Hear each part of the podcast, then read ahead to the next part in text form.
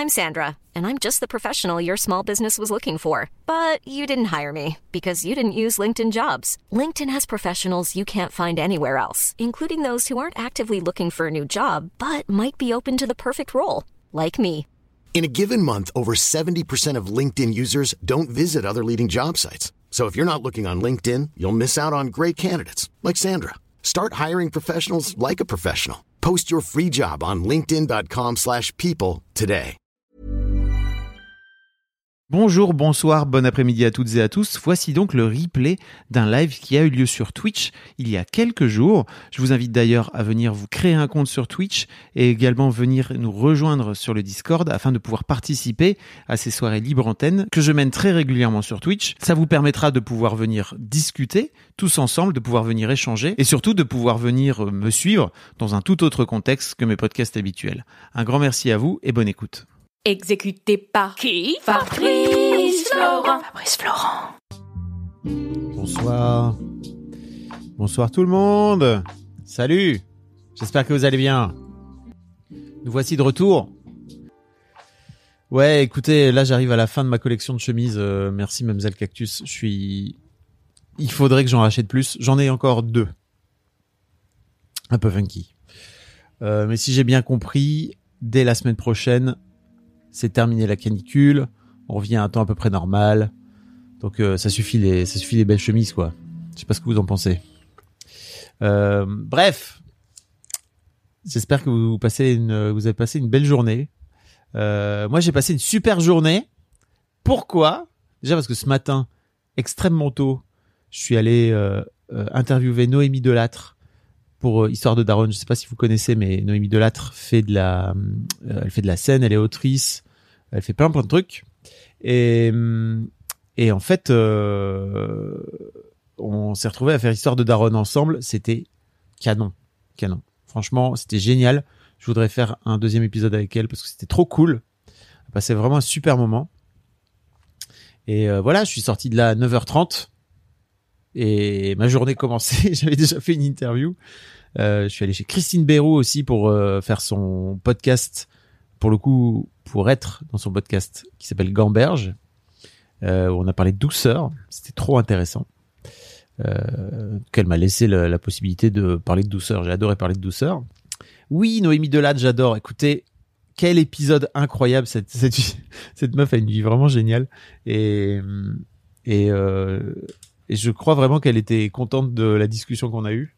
Euh, je dis je crois parce que elle est partie assez précipitamment parce qu'elle avait un rendez-vous euh, euh, juste après quoi. Donc euh, on n'a pas vraiment eu le temps d'en discuter beaucoup plus. Euh, mais elle sort un nouveau spectacle euh, qui démarre le 24 septembre au théâtre des Mathurins à Paris, euh, qui est un tout nouveau spectacle euh, qui apparemment euh, envoie. Envoie.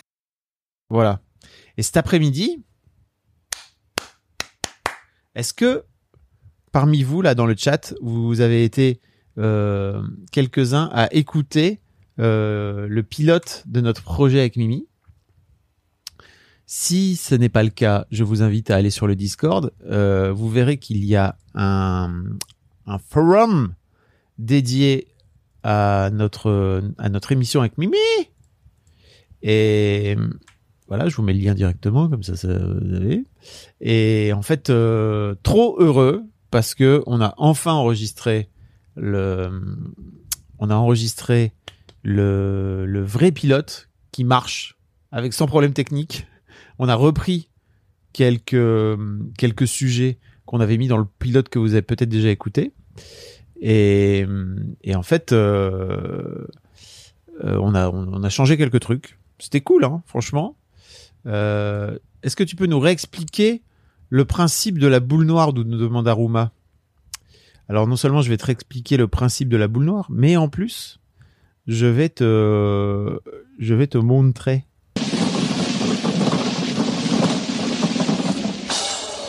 Oh, voilà.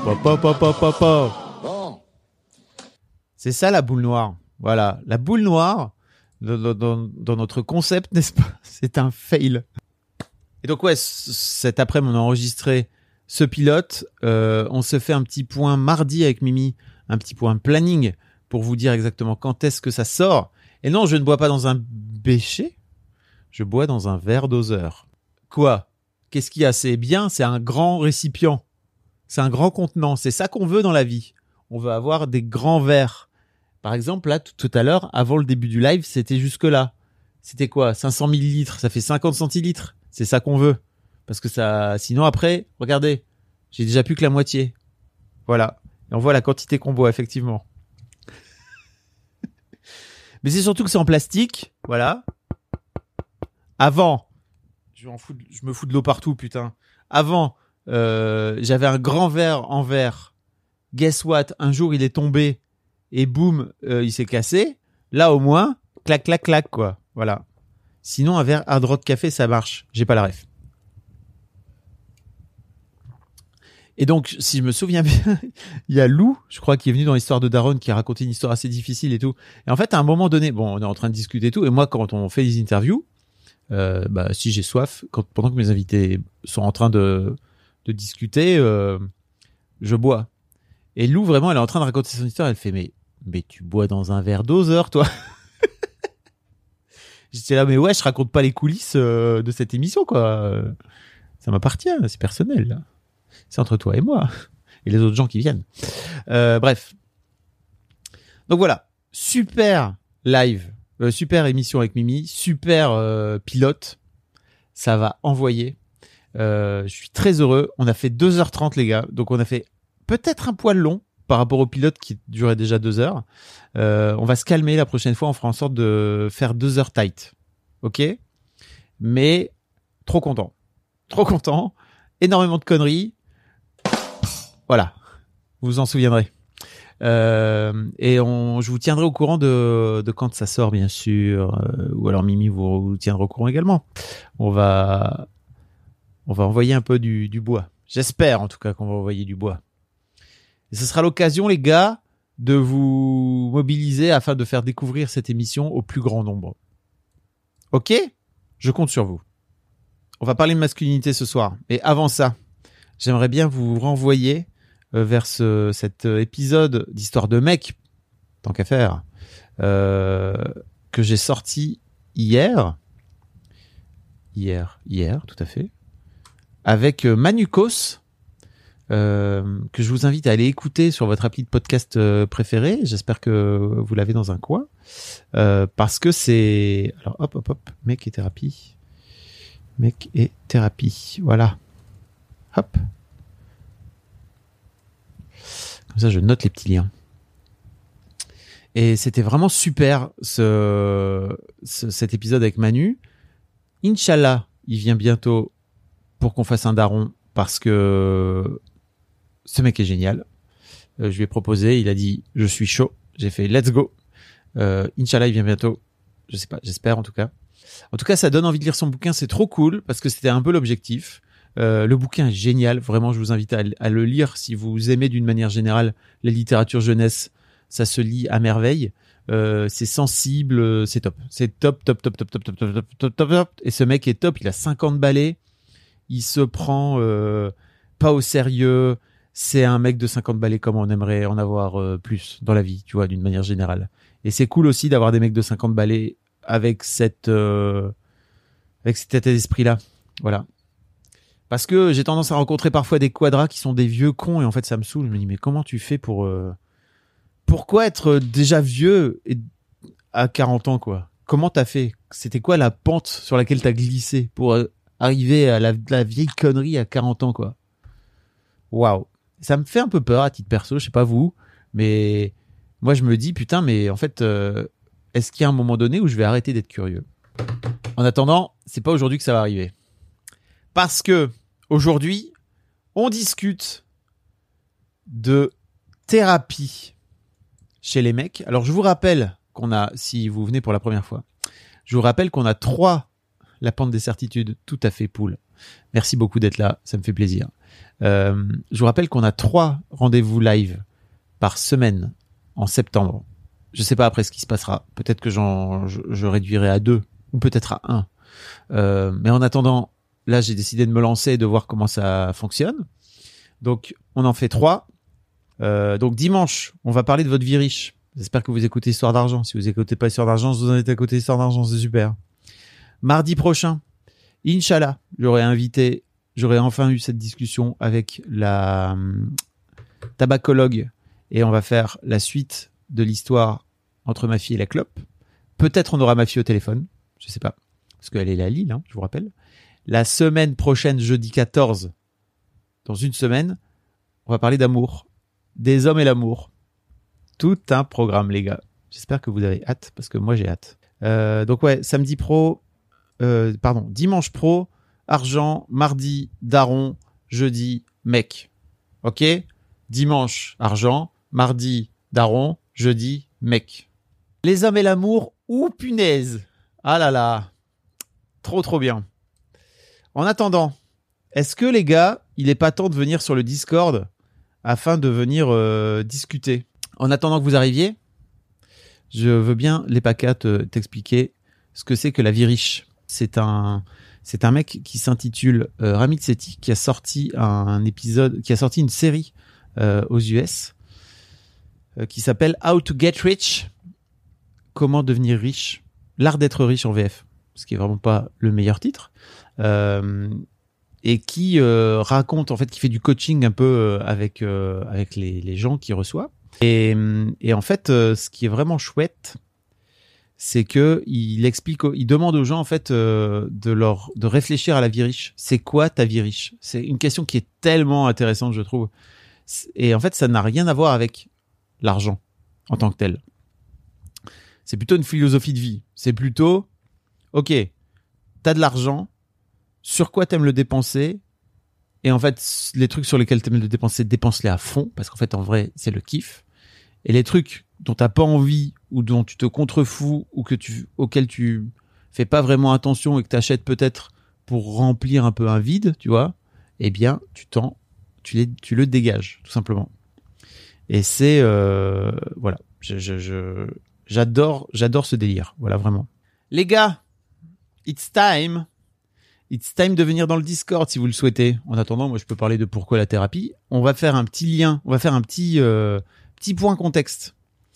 Qu'est-ce que c'est que la psychothérapie? Alors là, laissez-moi vous dire que on a des psys, hein. On a des psys dans le Discord, on a des psys euh, dans ma commune. Hein. Il y a moult psys dans ma commune. J'ai interviewé une psy euh, qui est venue dans l'histoire de Daron, c'était trop bien, c'était canon, vraiment. Les psys, vous êtes ma passion. Vraiment, je vous aime. Si vous êtes en train d'écouter ce live ou le replay euh, dans Histoire de mec, gros bisous. Voilà. Vous êtes, vous êtes géniaux. Merci de, merci d'être ces maîtres de sein de l'âme, n'est-ce pas? Euh, Parfois, je me dis, mais ça doit quand même être super compliqué ta life quand euh, t'as tous les jours 5, 6, 8, 10 personnes qui viennent te déverser ce qu'ils ont dans leur tête chez toi, quoi. Je me dis, waouh, waouh. Merci, merci d'être là. J'ai donc euh, demandé euh, à Clélia, qui est ici sur le live, de nous donner une petite, de nous donner une petite euh, définition de thérapie pour elle. Alors moi, ce que je me disais, c'était, ok, pour moi, la thérapie, en tout cas la psychothérapie, il y a un côté, euh, en tout cas, oui, de travail thérapeutique, parce que je crois qu'il faut qu'on parle de ça plutôt ce soir plutôt que de psychothérapie. Euh, pour moi, l'idée, c'est quand tu commences à travailler sur toi et que tu commences à travailler sur tes peurs, tes doutes, tout ce qui fait ta personnalité, tout ce qui fait les trucs qui t'empêchent d'une manière générale de te sentir plus libre, avec l'aide d'un thérapeute extérieur. Voilà. Et Clélia, comme c'est une professionnelle, n'est-ce pas Elle m'a sorti une, euh, définition. Euh, la psychothérapie vise à provoquer des changements d'attitude, de comportement, de manière de penser ou de réagir chez une personne afin de lui permettre de mieux se sentir, de trouver des réponses à ses questions, de résoudre des problèmes, de faire des choix et de mieux se comprendre. Voilà. I'm Sandra, and I'm just the professional your small business was looking for. But you didn't hire me because you didn't use LinkedIn jobs. LinkedIn has professionals you can't find anywhere else, including those who aren't actively looking for a new job but might be open to the perfect role, like me. In a given month, over 70% of LinkedIn users don't visit other leading job sites. So if you're not looking on LinkedIn, you'll miss out on great candidates like Sandra. Start hiring professionals like a professional. Post your free job on linkedin.com/people slash people today. Qu'est-ce qu'on dit de ça? Fin du soir. Allez, bonne journée. Euh, pourquoi j'avais envie de, parler de, thérapie euh, en ce qui concerne les hommes d'une manière générale? Euh, Je vais sortir très bientôt un épisode sur mon expérience avec mes deux camarades Angelo et Mathieu euh, de, des cercles d'hommes. On se retrouve une fois par mois pour discuter tous les trois, tous les trois, j'allais dire pas du tout. On est, on est 11 ou 12 euh, et on discute ensemble de notre expérience, de, de, de ce qu'on apprend dans ces cercles. C'est incroyable, voilà.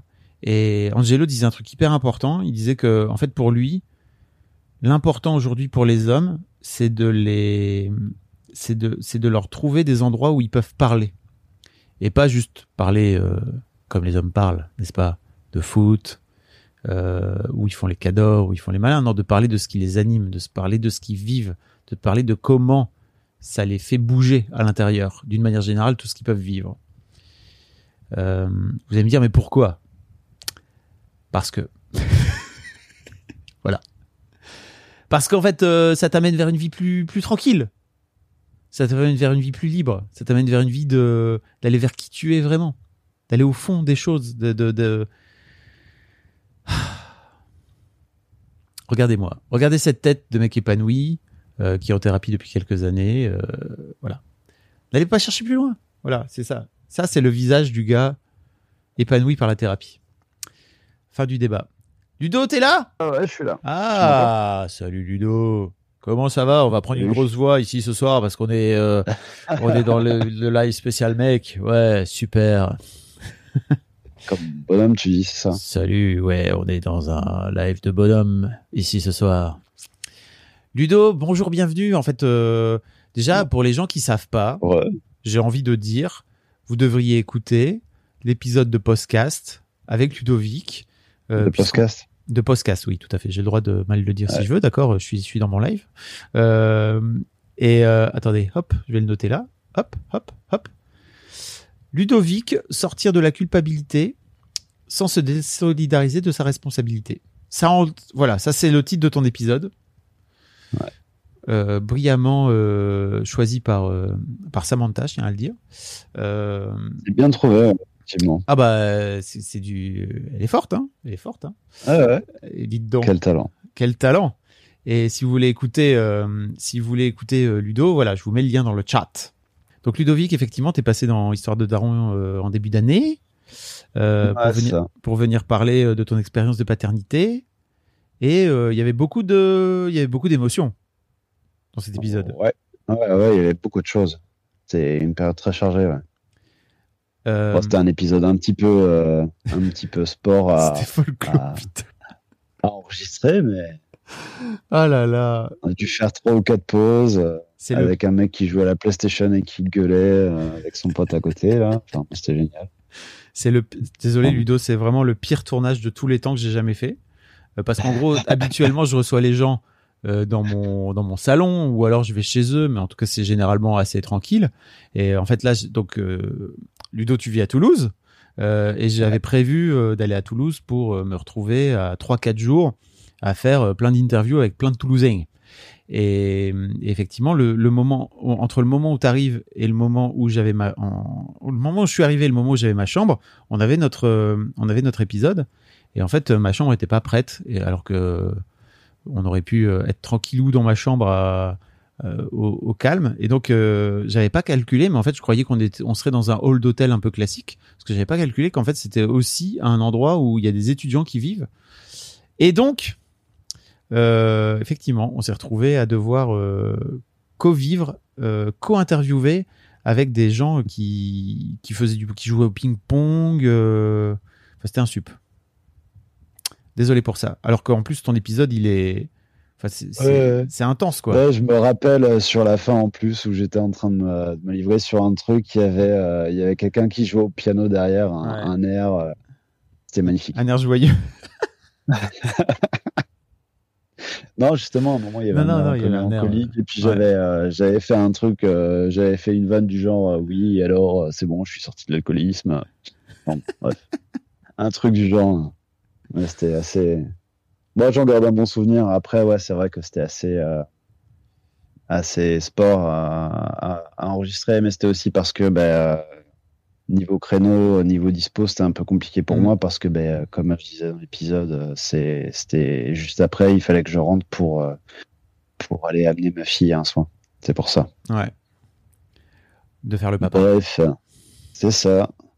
Ludo, les- mecs et la thérapie, ça t'inspire quoi? Parce que je t'ai vu là tout de suite, quand j'ai annoncé le, le thème, t'as sauté sur le sujet en disant oui, je serai là. Eh ben, écoute, euh, ouais, ouais, ben, il y en a quelques-uns que j'ai enregistrés comme ça euh, sur l'agenda en me disant que là, je serais, euh, que je là à regarder et puis, euh, et puis peut-être décoincer le truc. Bon, là, clairement, les mecs à la thérapie, ça me parle, donc je me suis dit que, que, que j'allais même pas chercher à décoincer le truc, j'allais venir direct. Euh, c'est que là, euh, ça, ça me dit quoi? Bah, Ça me dit que la thérapie, euh, effectivement, c'est... Enfin, effectivement, non, commencer par le, par le début, ça fait un peu euh, le care et tout. Et le care, c'est très... euh, c'est très, c'est très féminin et, et les hommes, du coup, euh, vont pas y aller naturellement par eux-mêmes, quoi. Donc j'ai l'impression que les mecs à la thérapie, à moins qu'ils se fassent bousculer, euh, c'est compliqué, quoi. Et toi, comment t'y es toi Et je me suis fait bousculer. non, mais ouais, avec un peu tout ce qui m'est euh, tout ce qui m'est arrivé, etc. Et puis euh, et puis le le mal que j'avais de sortir de l'état dans lequel j'étais. euh, Tu peux réexpliquer un peu pour, pour les gens qui n'ont pas écouté ton épisode? Ouais. Euh, ouais. Du coup, pour faire un gros résumé, euh, je suis, euh, j'ai emménagé dans une maison. Donc, euh, ma compagne était enceinte. Et euh, la maison a démarré des gros travaux dedans qu'on n'a pas pu finir. Euh, et ensuite, euh, à- aux trois mois de ma fille, elle a eu un. On a diagnostiqué une hypotonie généralisée, donc un Mhm. manque de tonus. Ce qui fait que euh, derrière, on a eu énormément de, de tests à faire et tout. Et, et puis euh, de, de, de médecins à voir, euh, pédo, euh, comment dire, comment ça s'appelle là, euh, neuropédiatre. Mm. euh, et puis Gros programme. Quoi. kiné, etc., etc. Donc ouais, deux à trois soins par semaine pendant. ben, là, c'est encore le cas. hein, elle est encore à deux soins par semaine. Hmm. Et euh, bon, au départ, on se projetait pas et, et on se disait oui, c'est bon, dans, dans deux mois, c'est fini euh, et puis ça ira. Et puis après, c'est à la fin de l'année, on verra. Et puis après, c'est à la fin d'un an et demi, on verra. Et à un moment, ben en fait, euh, tu tu craques quoi. Hmm. Et, et moi, c'est aussi moi de ma fille que j'ai euh, que j'ai craqué euh, la première fois, mais euh, enfin une dépression où j'étais vraiment pas bien et où j'ai été voir euh, la- pour la première fois une une psy. Et après, ils sont enchaînés encore plein d'autres trucs. On a continué d'être dans les travaux. Il y a eu des merdes, etc.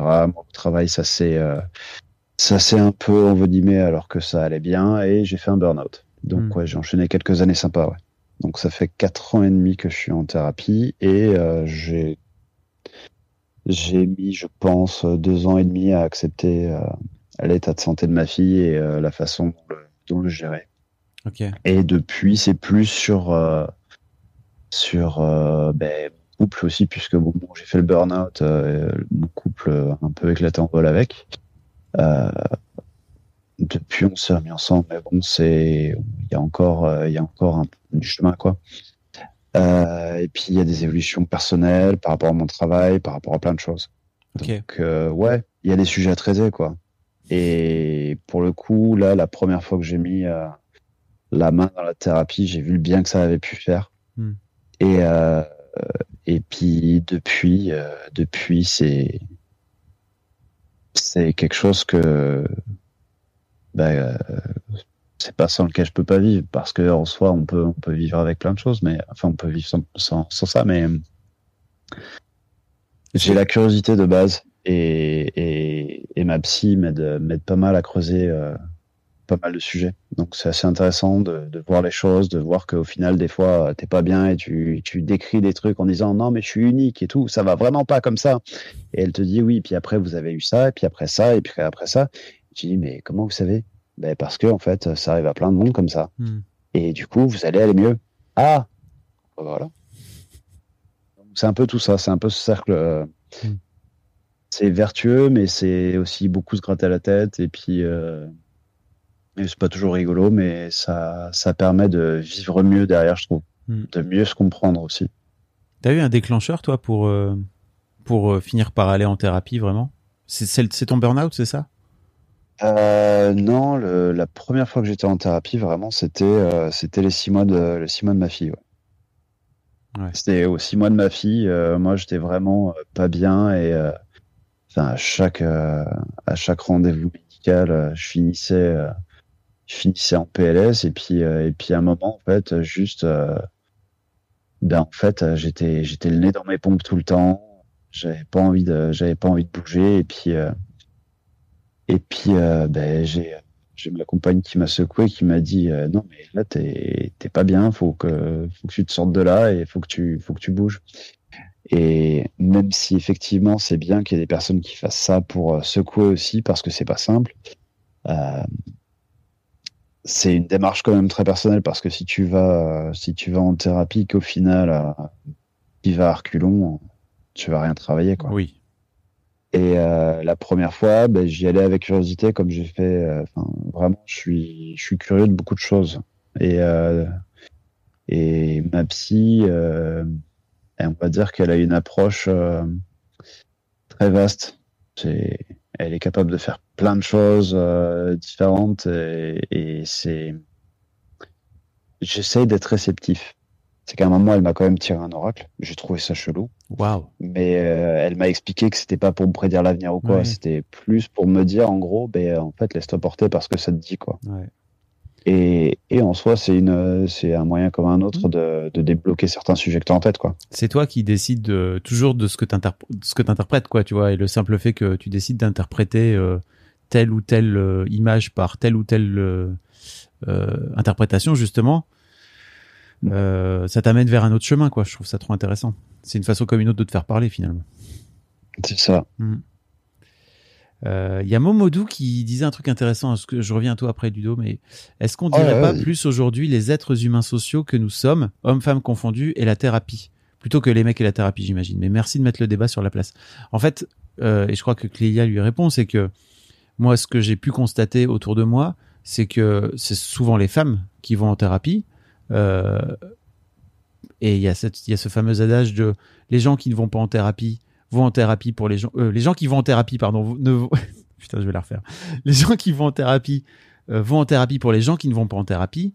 Et effectivement, souvent, c'est les femmes qui vont parce que elles veulent prendre soin et en fait, elles ont aussi ce truc dont tu parlais, euh, Ludovic, de, de care en elles beaucoup plus profondément parce qu'on les élève plus à ça. Euh, et, et assez peu de mecs pas finalement. hein. pas. De quoi? C'est pas équilibré, c'est pas ça. Bah oui. Et Clélia qui dit, donc Clélia, je vous rappelle, qui est psy, c'est bien plus chez les hommes. En tout cas, je constate ça dans mon cabinet tous les jours. Il y a bien plus de femmes que d'hommes qui viennent en thérapie. Dans les deux cas, certains, certaines attendent un peu la dernière minute, mais les femmes y vont généralement plus facilement. J'allais te demander, toi, Ludo, t'as tanké un maximum ou pas? T'es Ouais. allé jusqu'au bout, du bout du oui, bout, oui, c'est ça? Oui, oui. Ouais. T'as Ouais, encaissé Vraiment. Ouais, ouais, bah ça on en avait déjà parlé. Hein. Hmm. Et il y avait, il y avait matériel à encaisser. Et puis à un moment, enfin, je me disais, ouais, ça va, ça va, ça va aller, ça va aller. Et puis à un moment, quand tu peux plus, euh, Hmm. ben tu peux plus. Et euh, autant, tu vois, quand c'était euh, par rapport à ma fille, euh, la première fois, j'ai j'ai été en mode urgence et puis ben on n'avait pas de thunes, c'était c'est une période galère. Mm. Euh, du coup, du coup, j'avais fait un, un dispositif. euh, je crois que Léa en avait parlé, mais c'était pas le dispositif à 30 balles qu'il y a en ce moment Oui. avec euh, le remboursement des psys. C'était celui qu'il y avait avant. Et tu avais 10 séances de une demi-heure euh, qui pouvaient être qui pouvaient être Mm. prises en charge. Et du coup, j'avais fait ça. Et suite à ça, j'avais enchaîné sur sur psychiatre. Mais ouais, la, la psychologue là que j'ai vue euh, la première fois m'a en 10 séances m'a on va dire euh, remis un peu sur le rail. Et par contre, il y avait clairement du fond à travailler en plus. Et euh, et le psychiatre derrière moi, il m'allait pas du tout parce que c'était en mode euh, il faisait des, des onomatopées euh, juste pour me faire parler et puis euh, Hein? il n'y avait pas de travail. Bah ouais, en gros, c'était euh, les conjonctions de coordination. Oui, ok. Et alors? Mhm. Oui, mais. mhm. Et puis c'est moi qui faisais tout en fait quoi. C'est moi qui parlais et, et en fait ça marchait pas quoi. Oui, après, il y a des gens, Clairement, il y a des gens qui, qui aiment ça, tu vois, mais c'est vrai que si t'aimes plutôt le ping-pong, quoi, c'est, c'est cool, quoi. De... Oui. Et euh, mais ouais, là moi ce que j'aime beaucoup chez chez ma psy qui est du coup celle que j'avais vue la première fois et je suis content d'être tombé chez elle, c'est qu'elle me bouscule et elle me et des fois elle est capable de me booster et et en gros euh, en gros quand euh, quand je mets trois séances à sortir un truc et à réussir à le comprendre et qu'elle me dit eh ben putain c'est bon fallait le fallait le sortir le poil le poil de la main. Moi ça me fait ça me fait ça me fait marrer. Je lui dis ouais je sais.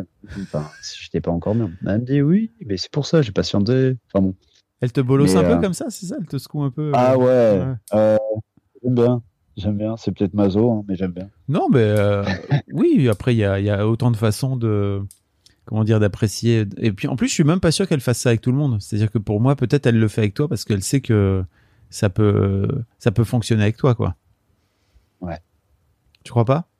Enfin, tu- j'imagine que tu sais Ouais, pas, mais. bah, je pense que je pense qu'elle s'adapte hein, et Mm. puis euh, et puis elle voit euh, elle doit avoir un panel tu sais de, de trucs qu'elle doit tester un petit peu en fonction de ce qu'elle sent et puis derrière elle vient Ouais. elle vient elle, vient appuyer sur euh, sur ce qui pour elle marche euh, marche le mieux.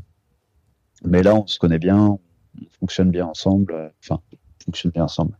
Elle fonctionne bien pour moi elle me fait bien bien travailler.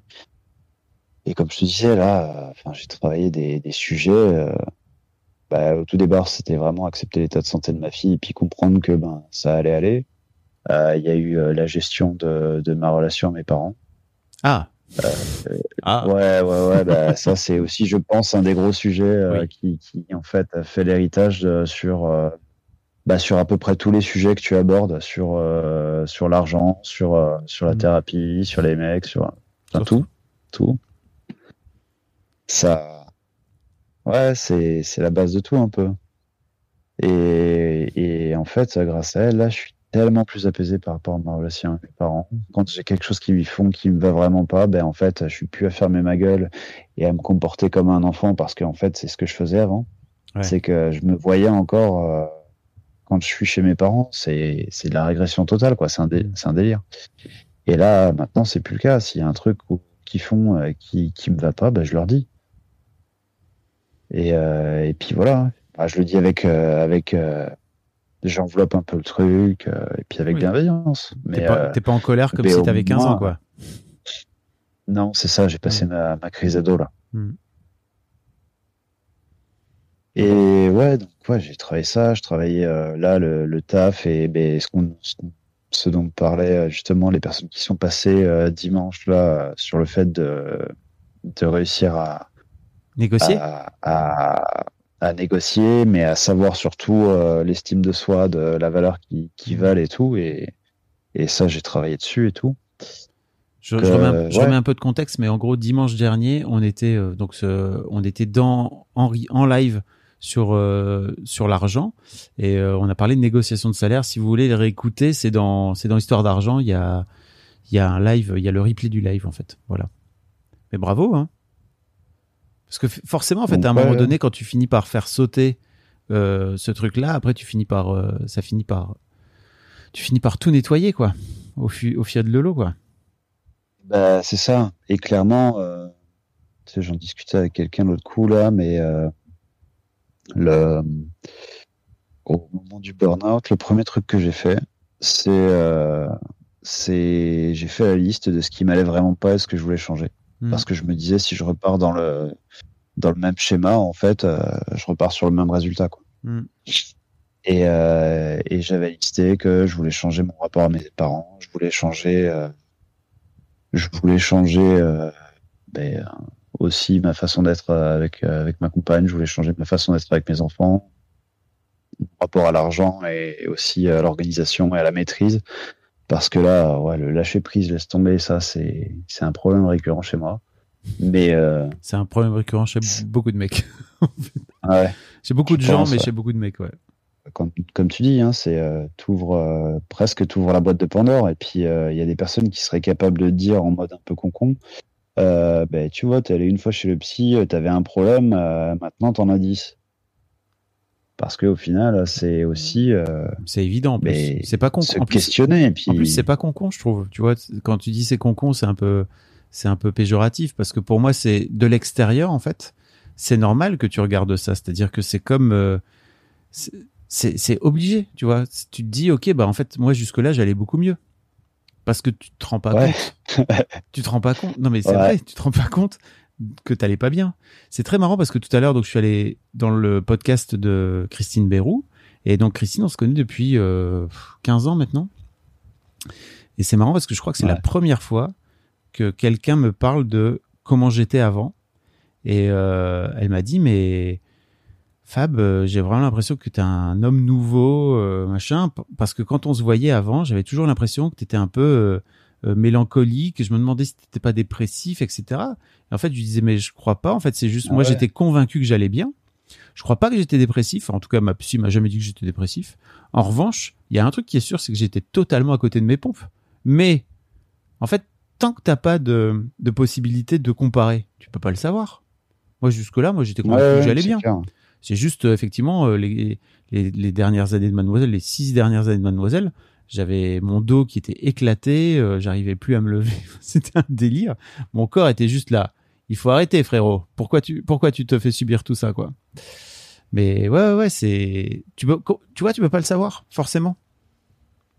Ouais, bah, c'est là où je disais aussi tout à l'heure que euh, que il y a des gens qui peuvent euh, essayer de te bousculer, à te dire euh, ouais, faut que tu ailles en thérapie. Et encore ça, c'est si tu peux avoir un entourage bienveillant qui réussit à te le faire dire sans te faire passer pour un fou, parce que Mhm. bah au final, c'est un peu la, la vision qu'on peut avoir quand on ne connaît pas du tout. Mais euh, mais c'est surtout derrière. euh, que c'est une démarche euh, très personnelle et comme tu dis, bah, si tu le vois pas, tu vas pas y aller quoi. Mm. Et, et le premier pas est, est peut-être le, le plus dur à faire quoi. Et derrière, il faut voir que qu'au final, c'est pour ton bien.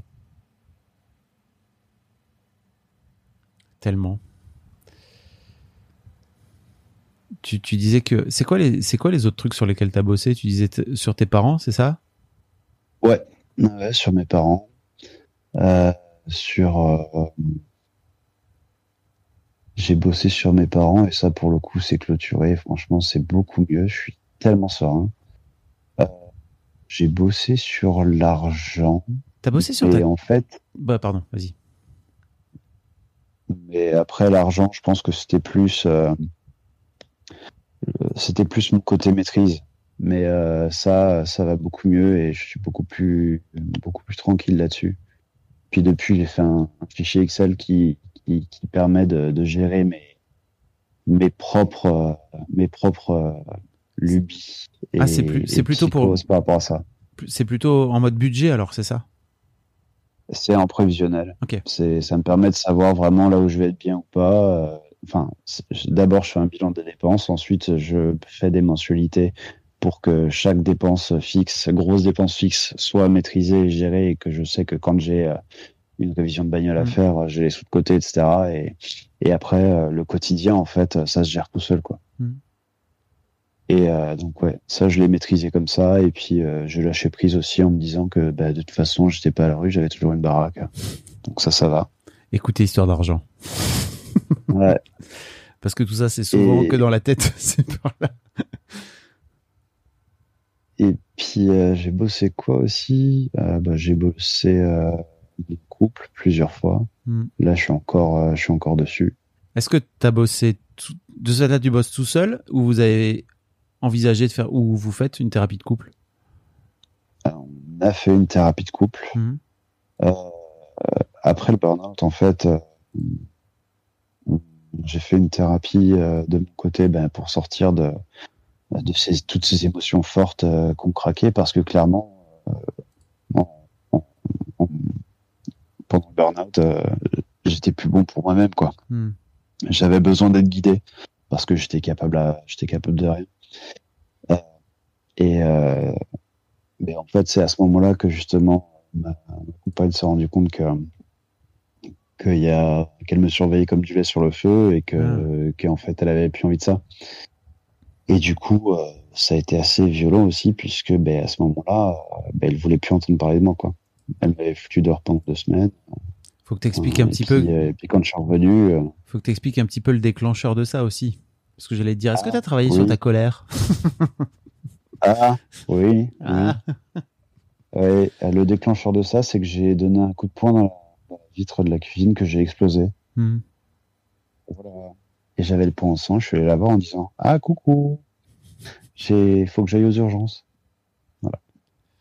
Euh, Et elle t'a foutu dehors. Elle a juste dit, en fait, euh, ça, ça dégage. c'est ça. Pas de violence chez ça. moi. Non, mais ça se comprend. Ouais, Euh, donc non, ça, ça, En termes de- gère mieux ma. En termes de posage de limite, c'est pas mal. Tu vois, c'est-à-dire, ok, Ouais. bah, ça c'est inadmissible, hop, ça dégage. Pas ça. mal. C'est ça. Euh, est- donc euh, ouais, non, ça c'est bon, c'est géré. Euh, et euh, ouais, donc euh, elle faisait une thérapie de son côté aussi. Hmm. Et puis à un moment, on a renoué un peu le dialogue et on s'est mis à faire une thérapie de couple qui nous a permis d'aller mieux, de reprendre, de reprendre le dialogue. C'était pas gagné. Hmm. Et puis, et puis voilà. Après, ça, ça a évolué quand même. On a, bien discuté, ça s'est bien passé. Et puis, euh, et puis, puis ça, ça va mieux. Hein, c'est. Mais maintenant, j'ai d'autres réflexions. C'est que là, on, on a aussi, euh, en discutant, on s'est, on s'est dit qu'on, qu'on voulait tester euh, le couple libre. Ça m'a fait marrer par, de- d'entendre parler justement de, de ça là, dans le, dans le pilote de Fabien Michaud. Tout à fait. Et, euh, et ça m'a, ça m'a presque fait du bien de vous entendre tout à l'heure parce que, enfin, j'ai écouté tout à l'heure. Euh, Hmm. Parce que, parce que vous êtes beaucoup plus serein par rapport à ça, en fait, que moi. C'est, je l'aborde. euh, après, je, di- je diverge peut-être un petit peu, mais. Non, mais je- t'inquiète. Ça fait, pour moi, c'est, ça fait partie du travail thérapeutique. hein. Je, tu vois, c'est, je l'aborde pas du tout de. En fait, je sais pas du tout comment l'aborder de base parce que de, pour, euh, pour réussir à avoir euh, une quelconque relation avec quelqu'un, moi j'ai besoin de m'attacher et tout. Hmm. Et, euh, et du coup, euh, j'ai peur qu'en m'attachant, euh, ben en fait, euh, je tombe amoureux et tout, et que au final, ça fout le bordel aussi dans, dans, dans mon couple et que ce soit plus euh, tellement du, du couple libre, mais plus du polyamour, quoi. Hmm. Et ça, tu vois, je suis pas sûr d'être euh, d'être prêt à avoir ça dans ma vie aujourd'hui. Donc c'est un peu toutes ces réflexions là. Bah, c'est pareil, en Bah. fait, il n'y a qu'une façon de savoir, c'est de tester, tu vois. Parce que Ouais, c'est sûr que tant, mais- tant que ça reste dans ta tête, c'est de la théorie. Ah non, mais c'est pas resté dans ma tête. Hein. Il a fallu même pas un mois pour que ça me tombe sur le coin de la gueule. Donc euh, voilà. donc ouais, là, ça fait partie de ce que je travaille en ce moment aussi. Je trouve ça intéressant aussi, tu vois, de réfléchir à, à toutes, à différentes sortes de, de bon, c'est pas vraiment dans le sujet, mais en même temps, c'est un peu, ça Ouais. l'est un peu parce que je trouve ça intéressant de, de réfléchir et ce sera plutôt, on va, on en reparlera si tu veux bien dans les mecs et l'amour. Je crois que c'est la semaine pro. Euh, Ouais. Mais je trouve ça trop intéressant de réfléchir à c'est quoi les différentes façons de faire relation avec des femmes. Ouais. Parce que, Ouais, euh, bah, effectivement, En couple, tout court. Enfin, même pas en couple. hein. C'est de quoi de, de faire relation entre entre personnes. Hein. Oui, oui. De- Alors de faire relation entre personnes, mais notamment dans le dans dans l'histoire d'un couple libre, etc. Je trouve ça intéressant de se dire, ok, c'est est-ce qu'il y a vraiment euh, pas d'autre façon de, de réfléchir à un autre euh, à une autre façon de faire, quoi, tu vois Je trouve ça assez génial Ouais. parce que, Ouais. Enfin, Mais là, moi, tu vois, ça m'a- ça m'amène sur une réflexion qui est encore autre, Hmm. puisque là, je me dis que, mais euh, du coup, j'ai rencontré quelqu'un avec qui j'ai bien matché et, et où ça m'a ben, clairement perturbé, tu vois, de, de, ouais, je pense de pouvoir dire euh, de tomber amoureux de quelqu'un qui est pas au final euh, la femme avec qui je suis depuis dix ans. Et je me pose presque la question de est-ce que je suis encore amoureux de la femme avec qui je suis depuis dix ans? Et c'est c'est un bordel là, tu vois. Donc c'est le genre de sujet que je travaille en ce moment. c'est une bonne question en même temps à se poser, je trouve.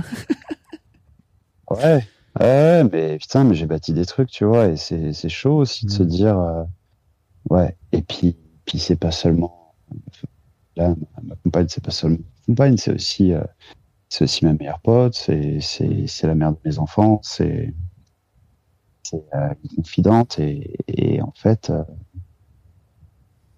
bon, déjà le côté euh, mère de mes enfants, je pourrais pas le perdre, mais euh, Ça, a priori. je voudrais pouvoir regarder tout, tout ça, quoi. Mais après, aujourd'hui, je sais pas si,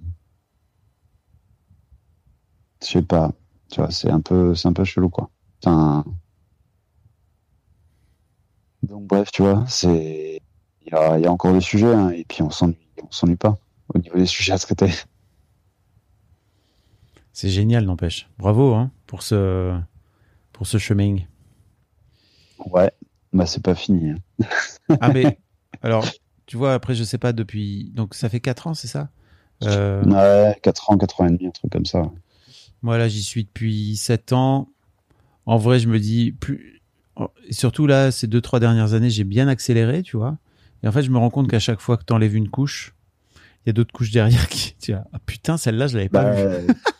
C'est un peu, bah, c'est un peu ce que je te disais là. Hein, c'est, il y a toujours un truc, il y a toujours un sujet. C'est un vrai, c'est, mais c'est trop bien. Parce que dis-toi Ouais. qu'en fait, si on était, si on devenait Gandhi euh, à 35 ou 40 ans, en fait, après, ça nous laisse toute une vie où on est juste, euh, on n'a pas de travail à faire, quoi, tu vois.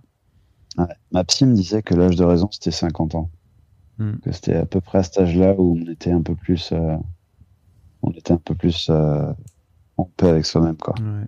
T'as quel âge là? 35. Ouais. Et tu vois, je vois très bien moi. En fait, il y a aussi un autre truc qui est génial, c'est je vois très bien comment les comment mes enfants me font bouger. Tu vois, en grandissant, Ah, ah. tes enfants te font Ah ouais. bouger de ouf en fait. Et et t'as pas mille solutions en fait. Soit t'acceptes, soit tu soit tu luttes. Ouais, mais je pense que la, la, la lutte n'est pas forcément une bonne solution. Et il faut aussi, euh, c'est un des trucs où, où- que, que ma psy me dit, et, euh, enfin, elle m'a dit ça la dernière fois, elle m'a dit il faut que euh, le mental euh, lâche et que, le- que vous incarne, que le corps, que vous incarniez, euh, que le corps, que le corps incarne le cœur ou un truc comme ça. Hmm. Enfin, elle est un peu chelou hein, sur, sur certains, certains de ces trucs. Mais, euh, mais concrètement, C'est pas chelou. Hein. je pense que quand tu parles de lutte, c'est, euh, aussi des fois essayer de, en tout cas, moi, je l'interprète comme ça pour, euh, pour ma façon de, de, de gérer les choses. C'est euh, le mental qui essaye de dire non, en fait, là, mon corps ressent ça, mais je suis pas, je suis pas d'accord, euh, je suis pas d'accord, j'ai pas envie d'aller dans cette direction. Mm. Alors que, en fait, si ton corps ressent ça aussi, il faut se dire que, ben, ouais, ouais, ouais, ben, en fait, euh, peut-être que si. Et euh, peut-être que le mental, faut lui dire, ben, toi, ta gueule, on va essayer, et après, on verra. Toujours revenir dans le corps. Ouais, mais crois- c'est chaud, hein. Alors, pour les mecs, encore plus que pour les meufs, tu vois, parce que on n'a pas été élevé à revenir dans notre corps, à ressentir notre corps. Là où j'ai l'impression que je vois euh, les femmes, les, filles- les jeunes filles, en fait, des, en fait, dès les premières règles, elles sont dans leur corps, tu vois, parce qu'elles elles entendent leur corps, elles sont à l'écoute de leur corps. Moi, ça fait maintenant donc Ouais. trois ans et demi que je suis que je suis séparé, j'ai eu des compagnes, etc. Et en fait, c'est ouf de voir le panel de femmes et de leur ressenti par rapport à leur corps, c'est incroyable. Et moi, j'ai l'impression Ouais. de teubé par rapport à ça. euh, Waouh. Ouais. Après, il y a pas mal de choses aussi euh, sur lesquelles on les, on les contraint et on donne une image fausse de leur corps, comme euh, Oui. ben, tu vois typiquement on euh, que euh, dans les pubs, enfin je sais pas, j'ai pas remarque, j'ai plus la télé, mais tu sais dans les pubs, pour les serviettes hygiéniques, c'était le liquide bleu quoi. Mm. Et euh, Ça y est, ça a changé. les serviettes, euh, t'as les serviettes qui sentent bon. Mm. Donc euh, on apprend aux femmes dès, dès leur première menstruation que ben, elles puent quand, quand elles ont leur menstruation, quoi. Ouais. Alors qu'en fait, c'est naturel, donc elles vont avoir honte, elles vont se cacher. Et... Enfin, pardon, je dérive peut-être un peu, mais en fait, ça, ça vient attaquer leur confiance en leur corps. Et puis, euh, alors qu'en fait, leur corps, il, il est. Le corps, de manière générale, il est trop bien. Il permet de vivre ce que tu vis, il te Mm. permet de ressentir des émotions de ouf. Il te permet de, de quand, quand t'as des, de- enfin, il te permet d'enfanter euh, pour les femmes, euh, de s'adapter dessous au fur et à mesure, c'est génial. Et, euh, et par, par des trucs euh, comme ça, en fait, on, on crée un peu des dissociations ou alors des contraintes euh, qui sont débiles, quoi. Tout à fait. Je voulais, vous- tu sais, par rapport à cette histoire de de lâcher prise là. Donc euh, j'imagine que Ouais. tu as, écouté l'épisode euh, avec Mimi, donc tu t'en as sans doute entendu parler, mais je voudrais vous parler de, de du livre de Panayotis Pasco et en fait j'ai un petit extrait à vous à vous par- euh, j'ai un petit extrait à vous lire là par, en rapport avec ça, c'est incroyable. Euh, si vous connaissez pas Panayotis Pasco, déjà je vous invite à découvrir Panayotis Pasco. Euh, je suis je, suis en train de terminer euh, son bouquin qui s'appelle La prochaine fois que tu mordras la poussière. Et, et en fait, il raconte sa vie.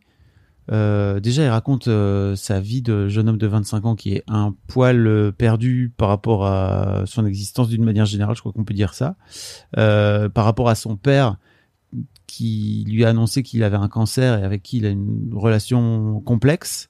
Et par rapport à sa sexualité, à son orientation sexuelle, où il raconte son chemin de l'hétérosexualité à la bisexualité à l'homosexualité et finalement en fait euh, les mecs c'est pas du tout pour moi quoi euh, juste les filles c'est pas du tout pour moi. Moi je suis sur les mecs. Ouais. et c'est trop intéressant vraiment de le voir euh, évoluer. Et le mec euh, donne tout quoi. Livre tout.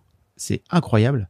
Et je voulais vous parler de ce, de- de- de- d'un extrait vers la fin du bouquin où il raconte je vais vous le lire il y a un client que j'aurais aimé retrouver parce qu'en fait il raconte qu'il revient dans son ancienne euh, à l'endroit de son ancien appart euh, à, à l'endroit où il euh, où il arrivait à jouir avec des filles.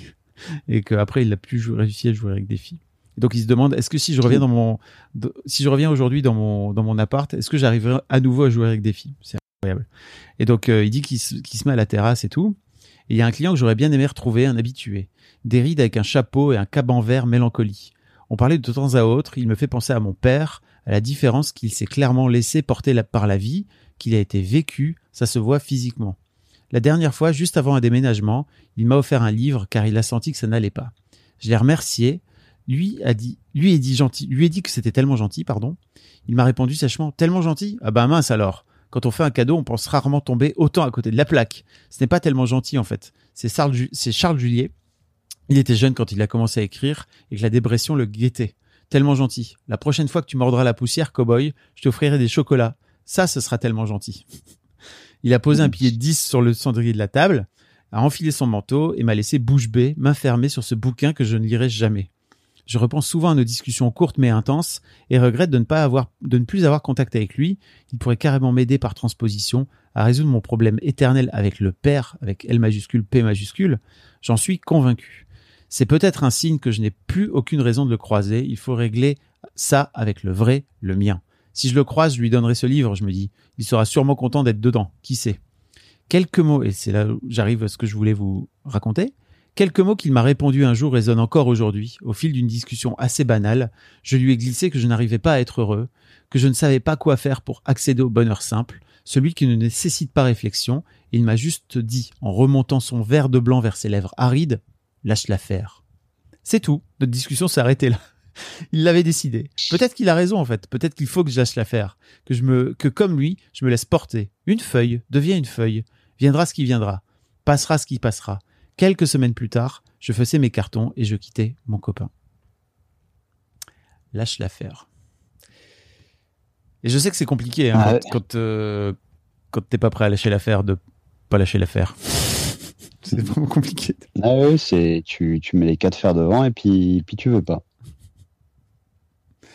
Indeed. Ah, tu restes avec nous, Ludo, ou tu dois partir? Parce que je voudrais. Oh, moi je, je vais rester, mais je vais peut-être euh, je, je vais peut-être euh, lâcher euh, lâcher le vocal et puis euh, Comme tu et veux. puis laisser aussi d'autres parler quand même. Hmm. C'est j'ai cru entendre qu'il y avait du monde qui avait qui avait join. Il y a Edgar qui est là et c'est Aruma. bon. Ah, sais que Aruma niveau thérapie en plus, il y a il y a raconté et puis euh, il y a il y a un arrêt de thérapie en cours, je crois, un arrêt de suivi. Donc euh, j'ai hâte d'écouter. Allô? Bonsoir. Salut Aruma. Comment allez-vous? Ça va et Comment toi? ça va? Le Discord, comment ça va le chat? Salut le Ça va bien. Ouais, après 10 ans sur Twitch, on peut le dire. Ouais, t'as En tant raison. que viewer. T'as raison. Bon, Aruma, du coup par quoi commencer. la thérapie et toi? Si on devait résumer Ouais, en, thérapie, moi. en quelques phrases. Oh bah j'ai plongé dedans euh... parce que j'avais envie Parce que t'avais envie et parce que et parce que c'était nécessaire en fait. Ah, oui. Ok, merci. C'est dire, ouais, parce que t'avais envie, pas mal, quoi. Non, oui, parce non, que. non, il y avait- une réelle envie. Euh, euh, je, je- parce que Ludo l'a peut-être évoqué, mais euh, euh, sur le fait de ce caractère d'être un peu curieux, de découvrir plein de choses et euh, et même par rapport à soi, de, de se découvrir et, et de remettre en question en fait, d'apprendre. Ok. Euh, c'est ce que j'ai fait toujours sur plein de sujets. Donc j'ai 24 ans pour euh, situer. Et euh, donc j'avais déjà vu une, une psychologue euh, quand j'étais adolescent.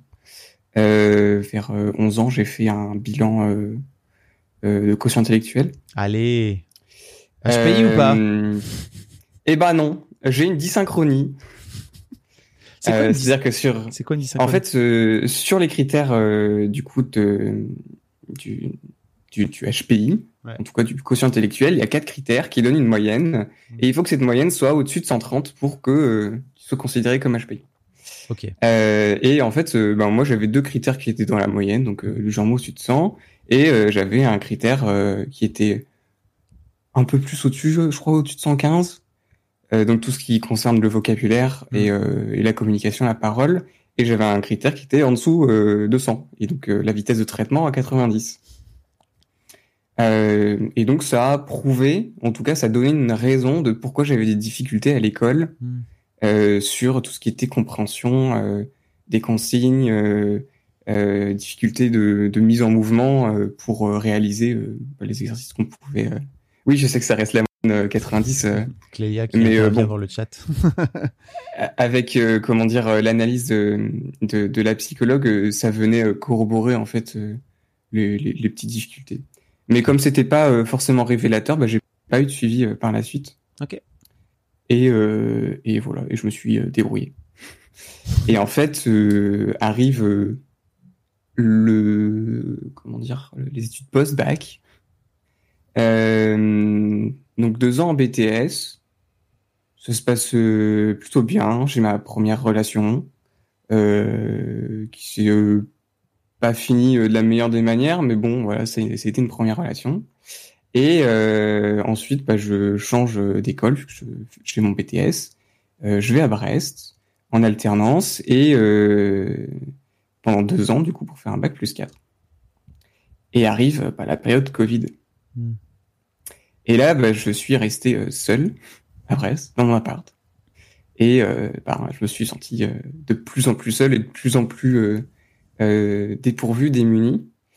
Mais ça a été euh, compensé par le fait que j'avais trouvé des gens sur Internet. Donc j'ai pu rencontrer deux communautés en, sur Twitch et que j'ai rencontré en IRL par la suite où on a pu faire des week-ends ensemble. euh, Hmm. et, euh, et c'était cool de, de voir de nouvelles personnes et de surtout faire de la relation après euh, 20 Oui. ans de vie où euh, il y a un sentiment qui se dégage de ben j'ai pas l'impression de savoir relationner avec les gens en fait. J'ai pas l'impression d'avoir d'amis. Et, euh, et là il y y a des trucs qui se créent du coup c'est très cool. T'avais pas d'amis euh, collège, lycée, euh, compliqué pour toi? Ben, j'arrivais à me faire des potes mais j'en avais un, Hmm. deux grands max. Ce qui suffit en vrai. Ouais, ouais, ouais, bien sûr. Et euh, en fait, avec euh, mes parents, on a beaucoup, on a beaucoup déménagé. Hmm. Euh, donc là, et, euh, et du coup, ça, ça a amené au fait que bah, j'arrivais pas à garder mes relations amicales pendant très longtemps euh, et, euh, et avoir réellement cette sensation de construire quelque, Hmm. chose. Je comprends. Euh, ce qui, après coup, je l'ai compris, mais c'est ce que je recherchais en fait, euh, euh, construire des choses sur le long terme. Comme j'imagine Euh, tout le monde, non En vrai? Oui, oui, Euh, effectivement. Mhm. Enfin, j'ai beaucoup plus de mal à, à faire des trucs sur le court terme et juste par intérêt que Mm. euh, il me faut une sorte d'engagement émotionnel en fait euh, Ouais. pour euh, pour relationner. Et c'est très très agréable d'ailleurs. Et en fait, euh, ben arrive le, le Covid, j'ai des difficultés avec l'entreprise, j'ai des difficultés avec l'école et euh, je m'en rends pas compte. Euh, même dans mes journées, bah, comme je suis solo, euh, euh, tout, tout se décale, j'arrive pas vraiment à travailler. Et je suis pas accompagné, ni par l'école, ni par l'entreprise. Et du coup, bah, vraiment, je suis seul dans mon monde. Et euh, donc, euh, j'arrive à faire mon, mon bac plus 4, à l'avoir, et je déménage euh, à Nantes, où je suis actuellement. Et euh, pour un bac plus 5, en alternance aussi. Ok. Et là, en fait, euh, ça a commencé à se dégrader. Ma santé mentale a commencé à plonger, euh, mais euh, d'une force euh, assez impressionnante. À cause. Et ça a commencé euh, la première semaine où je suis rentré en en- entreprise. Mais à cause de quoi? Un ben, je, bah, quand je suis rentré en entreprise, il n'y a pas eu de déclencheur. Et c'est ça qui m'a, qui m'a alerté. Et je trouve ça très bizarre. Donc j'ai fait des crises d'angoisse sévères à ne plus pouvoir sortir de chez moi, ne plus pouvoir ouvrir la porte, euh, plus pouvoir penser quoi que ce soit, plus pouvoir euh, avancer. Et en fait, euh, donc j'ai appelé mes parents, euh, je les ai prévenus. Et euh, moi j'avais dit, enfin j'avais prévenu que c'était des crises d'angoisse et que bah il fallait que juste faire avec quoi. Hmm. Et elle me dit bah va voir un médecin. Je vais voir mon généraliste, puis je lui décris les symptômes et le généraliste me fait c'est une crise d'angoisse. Merci. Je les avais. et en fait, euh, j'ai dû mettre, je pense, euh, donc c'était en septembre, euh, neuf mois, quelque chose comme ça, Mhm. avant de démarrer un suivi. Euh, et pendant cette période, euh, parce que je me suis accroché en fait, euh, Ah, je me suis dit que t'as encaissé, comme Ludo. j'ai encaissé, ouais, ouais, tout à fait. J'ai encaissé, j'ai encaissé, et je me suis dit, bah, je vais y arriver, euh, je continue. Et en fait, euh, c'est un peu le, ce qu'a beaucoup fait l'école, c'est me dire, mais si, vas-y, tu vas y arriver, euh, tu auras ton diplôme, euh, Mm. tu peux le faire. Et je suis un peu naïf sur ce point-là en me disant, euh, allez, vas-y, euh, j'y vais, je tiens encore un peu. Mais en fait, les deux sont pas dissociables. Enfin, tu vois, tu peux pas les, t'es pas obligé de les dissocier. Tu peux très bien te dire, ok, je vais tout faire pour faire en sorte d'avoir mon diplôme et, d'y aller, quoi. Et en même temps, d'aller voir une psy ou un thérapeute, quoi. Non? Ouais, ouais, tout à fait. Mais en fait, euh, à ce moment-là, c'était pas une. Ça commençait à devenir une euh, une- possibilité d'aller voir euh, une. Ok. T'avais peur, t'avais, Euh. t'avais peur, justement, tu vois, d'ouvrir cette boîte de Pandore dont on parlait? Je pense pas que j'avais si peur que ça. Hmm. Euh, mais j'ai des difficultés à me mettre en action et à aller chercher les informations, ou en tout cas à mettre en euh, à mettre en pratique. Hmm. Et du coup, le temps que j'ai cette pensée et cette possibilité et que j'aille faire les recherches, et ben, euh, ça a mis plusieurs semaines, plusieurs mois. Ouais. Euh, et du coup, je suis passé au départ par le, euh, comment on appelle ça, le, par euh, santé psy étudiant. Ok. Euh, donc, euh, il y a quatre séances qui sont euh, gratuites entre guillemets euh, sur un panel de psy qui sont affiliés euh, à ce Mm. euh, à ce cursus et euh, c'est renouvelable une fois. Ok. Et donc, euh, bah, je suis euh, euh, allé euh, prendre la liste et j'ai cherché tous les psys qu'il y avait sur Nantes de cette liste en regardant sur leur site internet, sur euh, les avis Google, euh, sur euh, les parcours d'études qu'ils avaient fait, que ce soit LinkedIn euh, euh, ou, euh, ou autre, euh, pour voir qu'est-ce qui pourrait me correspondre le plus. Mm. Euh, et donc, j'en ai choisi une. J'ai fait trois séances avec elle. Et euh, je suis parti. C'est- C'est-à-dire, ça, elle Parce te convenait pas? Comme Ludo, elle me répondait, elle me répondait Ah en oui. faisant Hum, oui. Hum. Ouais. Bah c'est bien, euh, vous avancez.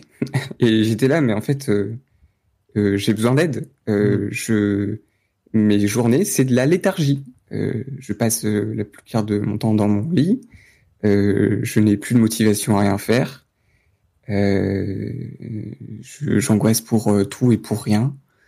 Euh, L'hypersensibilité a augmenté énormément et, et du coup sortir dans la rue est compliqué. Et, euh, et du coup, bah, je me suis très vite rendu compte que ça me convenait pas. Et je me suis rendu compte de ça parce que le processus de me remettre en question, je l'avais déjà euh, commencé pendant le Covid, parce que les, euh, certaines des personnes que j'ai rencontrées à cette période-là avaient euh, eux aussi s'est remise en question, euh, que ce soit sur des communautés queer ou des communautés euh, neuro- neuroatypiques. Et du coup, j'ai beaucoup de billes qui m'ont été apportées sur euh, qu'est-ce qu'il fallait faire, euh, attention, euh, quelles connaissances on pouvait avoir préalable pour essayer de poser ses limites et avancer pour pas rester dans un dans un cercle vicieux qui euh, qui nous ferait pas euh, euh, comment dire euh, euh, aller mieux. Ok, donc t'avais trouver de l'aide aussi. Euh, au Ouais, sein de ouais, cette totalement. communauté-là, c'est ça? Ouais, ouais, tout à fait. Et, euh, et du coup, bah, j'ai arrêté cette psy et j'ai commencé un suivi sophrologique. Est-ce que J'ai je, fait je- un- je peux, je peux juste te couper deux secondes en, en te disant en fait que effectivement si une et je crois que c'est un truc est hyper important à dire pour tous les mecs qui s'interrogent euh, et quelqu'un disait comment on fait pour choisir son psy. Justement Valentin disait comment on fait pour choisir son psy. En fait déjà euh, il y a Clélia qui lui dit bah, en fait au feeling selon leur spécialité je suis très d'accord avec toi. Et en fait pour moi il faut aussi ne pas s'embourber dans une relation avec une psy où tu sens qu'il n'y a pas de ça matche pas quoi. Il faut en fait pour moi c'est vraiment un faut, faut que ça faut que ça fonctionne et faut que tu sois prêt à lui raconter tes doses et à tout lui raconter. Euh, et que si t'as la psy qui qui te convient pas faut pas juste faut faut pas rester quoi faut faut trouver quelqu'un d'autre Tout Il y en a plein d'autres. Ouais, moi, c'est un, c'est un sentiment que j'ai eu dès la première séance. bah tu le sens normalement puis- au bout d'un quart d'heure quoi tu vois Ouais, c'est ça. Et euh, comme les séances étaient euh, gratuites par Santé Psy étudiant, bah, je me suis dit, euh, on va quand même essayer. c'est gratuit Bon. donc voilà. eh bien Peut-être qu'il y a un moment donné où il y aura un déclic de sa part, où il y aura des outils qui seront Hmm. apportés et, et non. Bon, bah du coup j'ai changé ouais bah oui euh, et j'ai été sur un, un cursus euh, sophro, le temps de trouver une, une autre psy et c'est euh, par cette sophrologue que euh, euh, qui m'a redirigé vers une psy Hmm. qui m'a et ensuite qui m'a redirigé vers quelqu'un d'autre que j'ai trouvé ma psy euh, actuelle. Vive la Donc, recommandation, c'est un vrai vrai truc. tout hein. à fait, Faut pas ça. hésiter à demander aux gens est-ce que tu as un bon psy, une bonne psy Ouais. à me recommander. Moi hier, je viens de filer euh, l'adresse euh, d'un l'adresse mail d'un psy à un ami euh, qui cherchait un psy quoi, tu vois, il était là, je suis pas très sûr, je sais pas qui aller voir et tout, je lui dis ne bouge pas, je t'envoie quelqu'un. Boum. Après il fera ce qu'il veut. Ah, en mais tout cas au moins il l'a quoi. Demandez euh, bah, soit des spécialistes que vous pouvez voir, enfin vos médecins généralistes, euh, euh, à des relations que vous connaissez qui voient des, des, des praticiens et dans toutes les spécialités médicales en vrai. Hmm. Euh, Il y a aussi, je, je sais pas Clélia ce que t'en penses, t'es es sur le chat, mais il y a aussi ce site qui s'appelle psychologue.net que je trouve plutôt bien foutu en vrai, euh, où il y a moyen de lire des commentaires euh, de patients, etc. Et je trouve que si vous déjà, ils sont souvent euh, classés par différents spécialités, etc. Et pour moi, il y, a un, il y a un vrai truc intéressant, c'est d'aller voir un petit peu ce que les patients racontent. Euh, parce que je crois que j'avais un mal de bide euh, Hmm. horrible. Et, euh, et en fait, euh, je suis allé voir le médecin généraliste, il m'a mis en arrêt une semaine et, euh, et puis, euh, et puis c'était reparti la semaine d'après. ça a pas vraiment. C'était sympa de te mettre en arrêt, mais ça a pas vraiment réglé le problème, quoi. La psychosomatie. Tout à fait. Mais euh, et du coup, à côté de ça, moi, je trouvais que le, le suivi euh, psy ne me suffisait pas. Enfin, je, je, je trouvais des réponses, hein, j'avançais, mais il y avait quelque chose d'autre qui était latent et euh, que, que que je ne voyais pas. Et du coup, bah, je suis allé chercher euh, des, des, des témoignages euh, et euh, j'ai rencontré plusieurs personnes de mon entourage qui m'avaient très peu vu Hmm. et qui m'ont dit euh, c'est cool. Mais grave. Mais Surtout, euh, ouais, là euh, c'est vraiment. euh, C'est cool d'avoir un diag, quoi qu'il arrive, tu vois, parce que ça te permet de pouvoir juste Oui. te dire, ah, ok, donc c'est comme ça que je fonctionne. C'est chouette, quoi, tu vois. Tout à fait. Hmm. Donc voilà, donc bah, le CRA ce sera dans deux ans probablement. Et Le CRA, c'est le Centre Ressources Autisme du coup, qui est un organe public euh, et euh, par lequel on peut passer pour faire des diag euh, autistes, enfin de troubles du spectre autistique ou de troubles autistiques. Euh, bah, les temps d'attente sont de deux ans actuellement. Euh, Wow. Sauf s'il y a vraiment euh, des, des grosses problématiques euh, Hmm. dans, la, dans la vie de tous les jours en fait. Mais euh, comme moi, il y a c'est vivable entre guillemets. euh, Ouais. euh, c'est pas pas une urgence. Et euh, à côté là, je suis en train de voir pour un diag euh, TDAH aussi. Donc on essaye de tout faire pour bah, consolider et prendre ce que on peut nous dire pour euh, ben, avancer.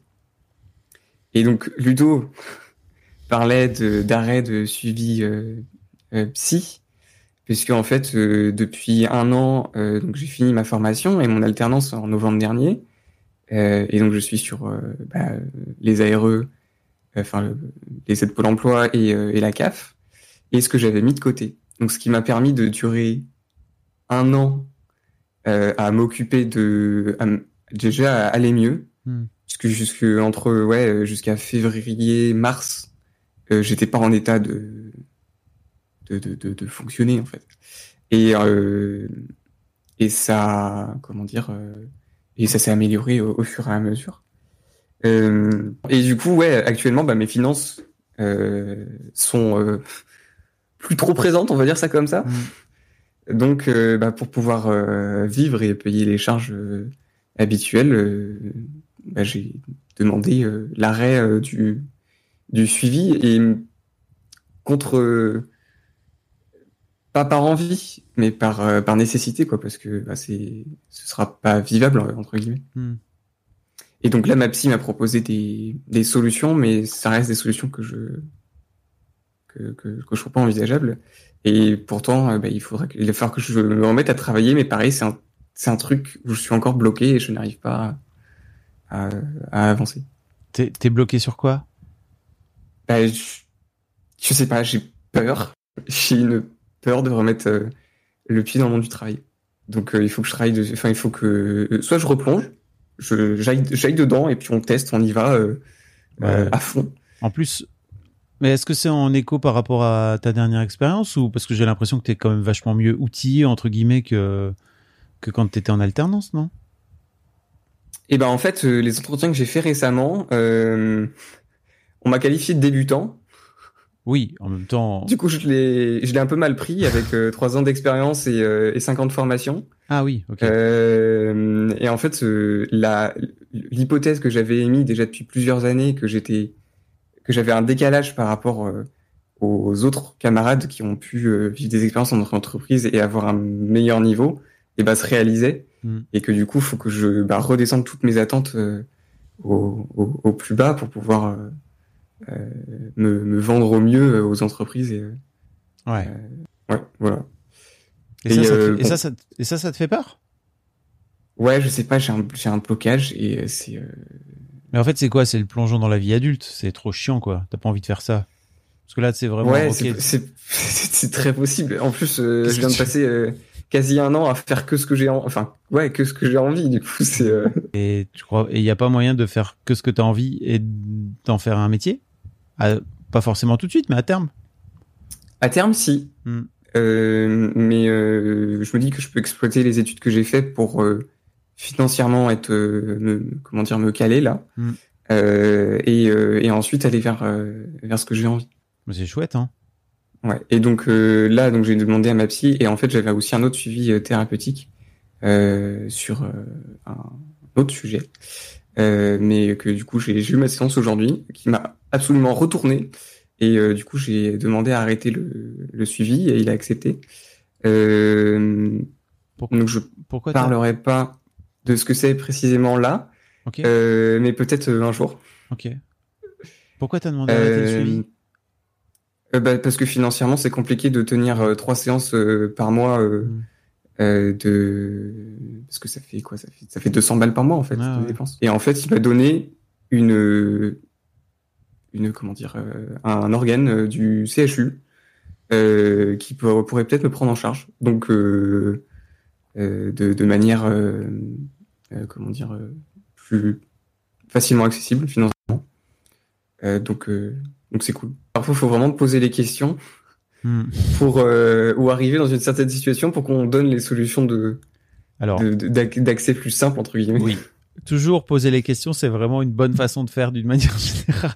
Ah oui. faire en sorte d'obtenir ce qu'on veut. Ou en tout cas, d'aller vers ça, quoi. Mais euh, effectivement, là, je vois, euh, euh, tu parlais tout à l'heure de deux ans d'attente. Euh, là, il y a Clélia qui dit, euh, OK, dans mon secteur, on peut être entre six mois et deux, et deux ans d'attente. Il y a Pistache qui disait, euh, il y a des centres médico-psychologiques qui proposent un suivi de diagnostic gratuit, ou diagnostic gratuit, pardon, mais comme tout ce qui est public, c'est la merde, ils sont souvent surchargés. Ça, ça en dit long sur l'état de la santé mentale en France et surtout, je crois que c'est Valentin tout à l'heure qui disait aussi que pour lui ça avait été très compliqué le, confinement et toute la période Covid. Il y, a, il y a plein de psys qui tirent l'alarme, euh, la sonnette d'alarme sur euh, l'état de la santé mentale en France et à quel point on en prend pas soin en fait globalement et Mm. on prend pas soin de ce secteur.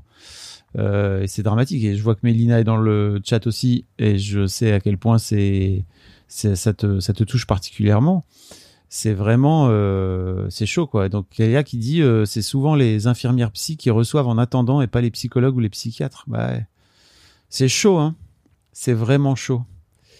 Alors que Ah, pour mais- moi c'est une urgence. euh, c'est c'est Ouais, incroyable quoi. Bah, du coup, je ne l'ai pas cité, mais là, pour l'un des diag, on m'a conseillé euh, une psychiatre et euh, donc euh, je suis en cours de, de, de poste pour euh, les, les contacter. Mais J'attends toujours le retour de mon généraliste qui remplit pas les papiers. Pareil, ça c'est un plaisir. Euh, Incroyable. De bon, devoir relancer. euh, Pareil, ils ça- sont, vous- ils sont je pense que tout le monde le vit. Hein. Ouais, ouais, c'est ça. Euh, bah, moi, je le vois. euh, euh, je suis allé le voir plusieurs fois du coup ces derniers temps parce que c'est lui qui m'a fait le pré-diagnostic TDAH. Hmm. Et en fait, euh, à chaque fois que je venais, j'entendais la secrétaire qui était là. Bah en fait, on a 150 personnes dans la liste d'attente euh, de la maison de santé. On accepte que 20 personnes, 20 nouveaux, 20 nouveaux patients par mois. Euh, et euh, euh, et les rendez-vous, c'était rendez-vous de 15 minutes. Et en fait, en 15 minutes, bah si c'est pour euh, euh, un diag physique parce que euh, tu t'es explosé la main ou euh, parce Mhm. que euh, il y a une maladie, que ce soit une grippe, un rhume, bah ça peut passer. Euh, mais euh, quand c'est euh, des questions de l'ordre bah, psychologique et qu'il y a besoin de discuter, en fait, bah, ça prend pas 15 minutes. Euh, ça prend plus de temps. Mhm. Donc euh, on empiète sur le temps des autres patients. euh, et, euh, Mais il vaut mieux quand même aller voir, même si ça prend du temps pour les médecins.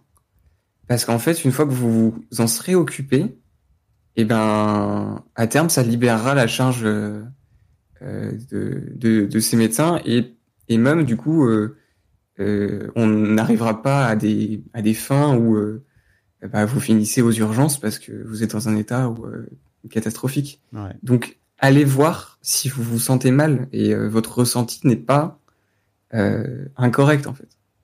C'est croyez en ce que vous ressentez. Oui. Même si autour de toi, il y a plein de gens qui disent euh, Ouais, ouais. ça va, il y a pire. Je le citais sur le chat tout à l'heure. euh, J'ai eu des retours de la famille qui me disaient Bah non, tu vas pas aller voir un psy, t'es pas fou. Et j'étais là. Vous comprenez pas. Hmm. Est-ce qu'il y a Mister Key qui demande est-ce que du coup il y a des solutions pour s'en sortir seul? Dans ce genre de cas Alors je sais pas de quel cas tu parles, mais en fait, euh, c'est, pour moi déjà l'un des trucs que tu peux faire, c'est que si tu as des amis autour de toi, c'est cool d'en parler. en fait, euh, c'est déjà pour moi le premier truc quoi. C'est-à-dire que s'il y a un truc qui est dur pour toi dans ta vie et que t'oses pas en parler aux gens autour de toi, si déjà tu arrives à débloquer ce truc d'en parler de façon euh, authentique et vulnérable et de vraiment raconter ce qui se passe en toi de façon très vraie à des amis, c'est déjà un premier pas, je trouve.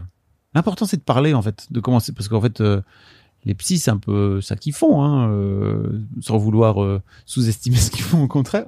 Mais il y a un vrai truc de, en fait, tu viens pour parler, finalement.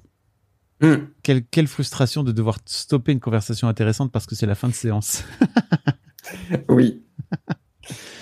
Viens donc Valentin dans le Discord pour discuter. Et les applis du coup, vous en, pe- vous en pensez quoi Genre BetterHelp? Ah ouais, je j'ai jamais testé ça. Ouais, il y a BetterHelp euh, qui est accessible à tout le monde. Il y a Mocacare aussi en entreprise Mm. euh, que j'avais accès euh, dans ma précédente euh, Ouais. expérience. Mocha Euh, M-O-K-A. Moca, ouais. Ouais. Et ben si c'est pour un suivi ponctuel, ça peut être intéressant. Je sais pas s'il y a moyen de faire du suivi long terme avec ça. Euh, après, je, je pense que c'est mieux de voir euh, en, en physique une, une psy si vous en avez la, la possibilité et la, et la, et la force. euh, Mm. enfin, le- si vous êtes à l'aise avec ça. Merci Aruma pour euh, ton histoire et tes conseils. Avec là. grand plaisir. Il y a, il y a Edgar qui est, qui, est en, qui est dans la file d'attente là. Comment ça va mon grand Edgar? Ça va? Ça va et toi? Ça va très très bien, merci. C'était hyper intéressant, vraiment. J'écoute depuis tout à l'heure. Je repasse cool, sur hein. mes cours là et c'est euh, tellement intéressant. C'est assez fou parce que là, il y a eu deux, euh, deux personnes qui sont hyper avancées là-dedans et je trouve ça vraiment dingue. Ouais, et puis surtout qui ont des parcours très différents, je trouve ça trop chouette. C'est Mm, mm. cool. Bon et toi mon, mon bon Edgar, comment tu vas déjà? Alors, comment vais-je? Ben, je vais bien. Donc déjà bonjour euh, au chat euh, et aux personnes euh, à qui j'ai pu discuter auparavant. Là, je, je vais bien. Je suis en, deuxième année de prépa. Je galère. Là, j'étais en train de faire mes petits devoirs en même temps. J'écoutais ça d'une oreille attentive. Mais ça va, même si tout ça fluctue. Et, c'est évident et bien normal. Mais d'une façon globale, ces derniers mois, un apaisement plus grand est en train de, de venir. Edgar, t'es super. Qu'est-ce qui t'amène cet apaisement plus grand?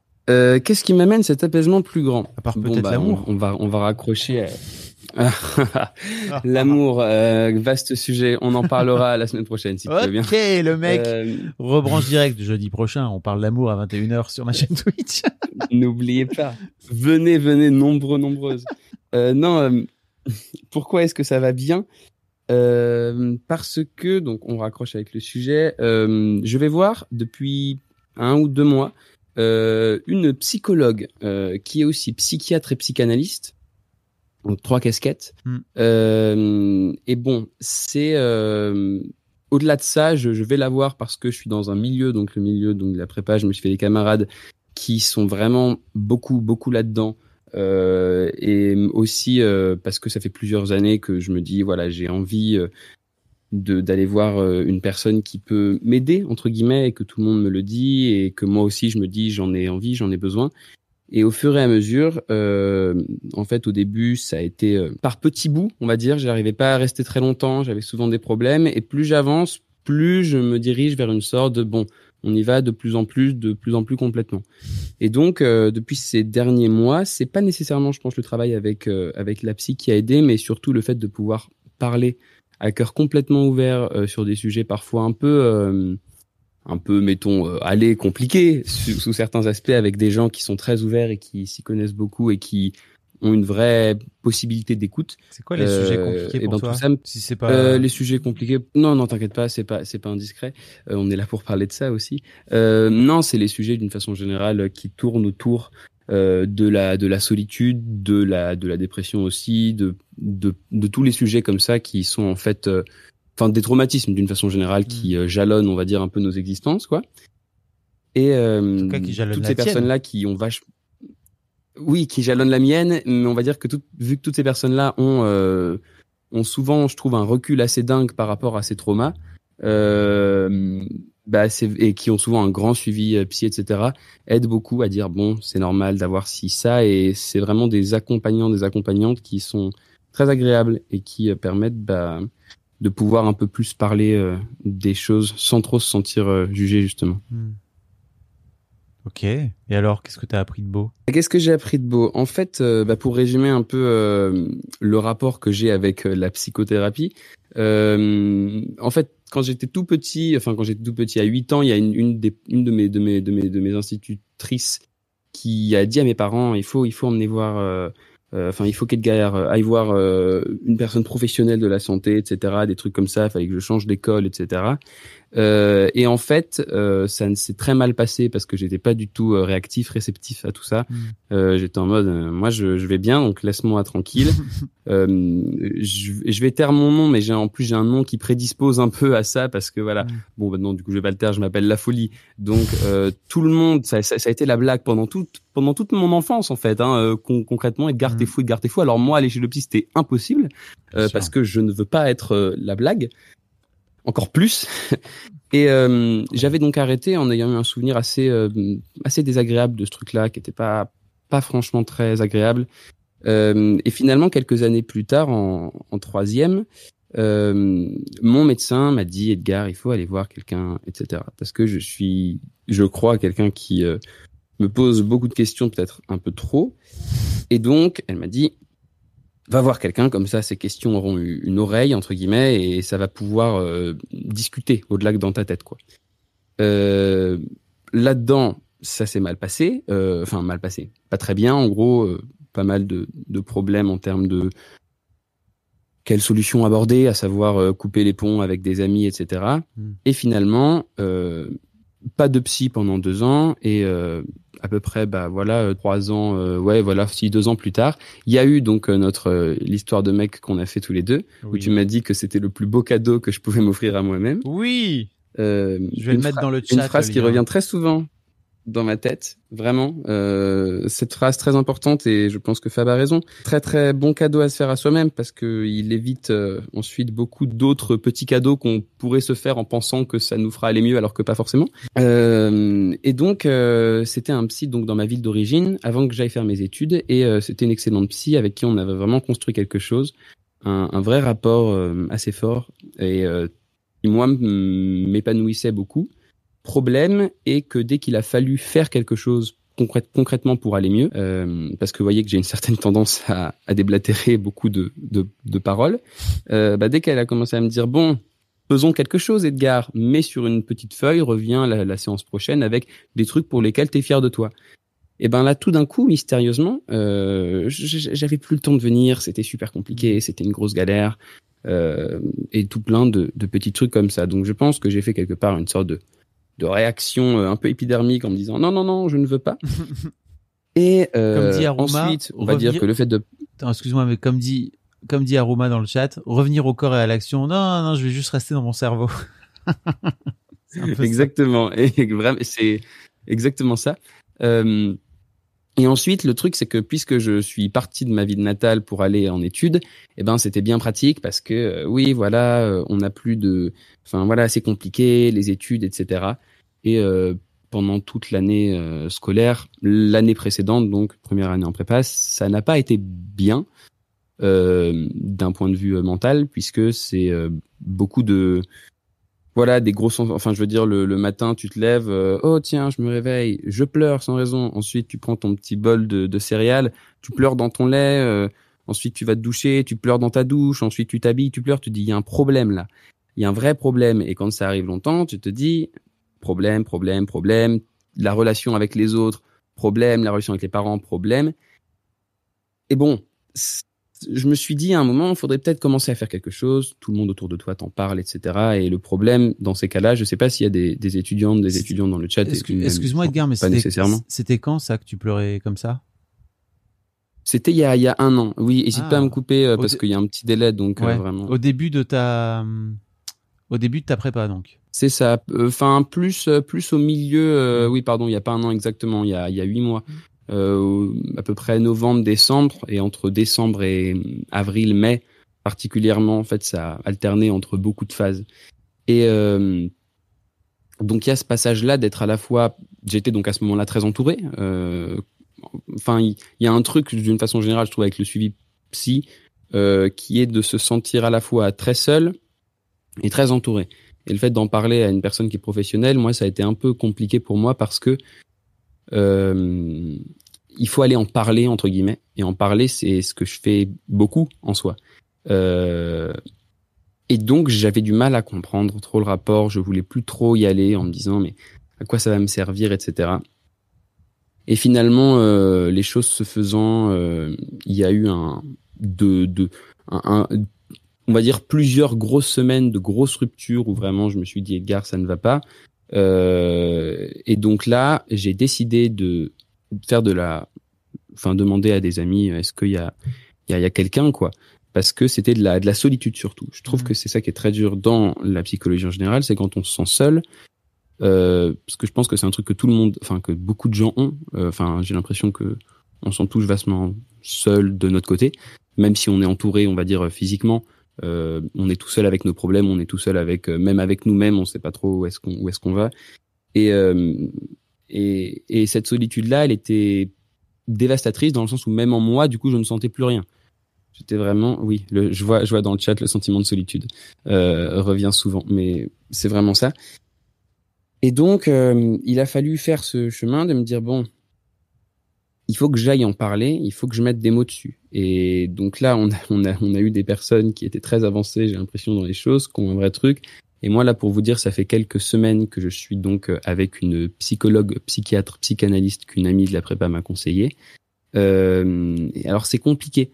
C'est compliqué parce que euh, parce que cette euh, cette psy, le, le cours en passe, mais sans trop passer. Moi, je sais que j'ai un rapport où ça, je pense qu'il y a aussi un truc, peut-être que peut-être que Cléliane, pourra nous en parler, c'est euh, sur euh, séduire son psy entre guillemets. Enfin, ah. euh, le fait de vouloir être aimé de la personne à qui on parle.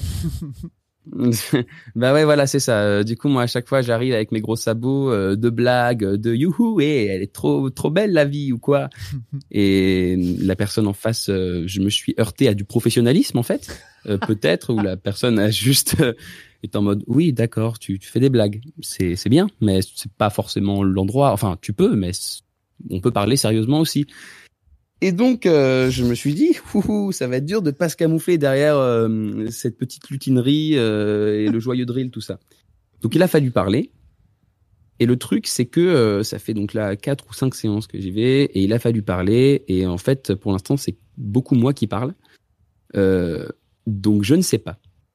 Bah, Donc, je ne sais un- pas. C'est un peu le euh, but que tu parles beaucoup.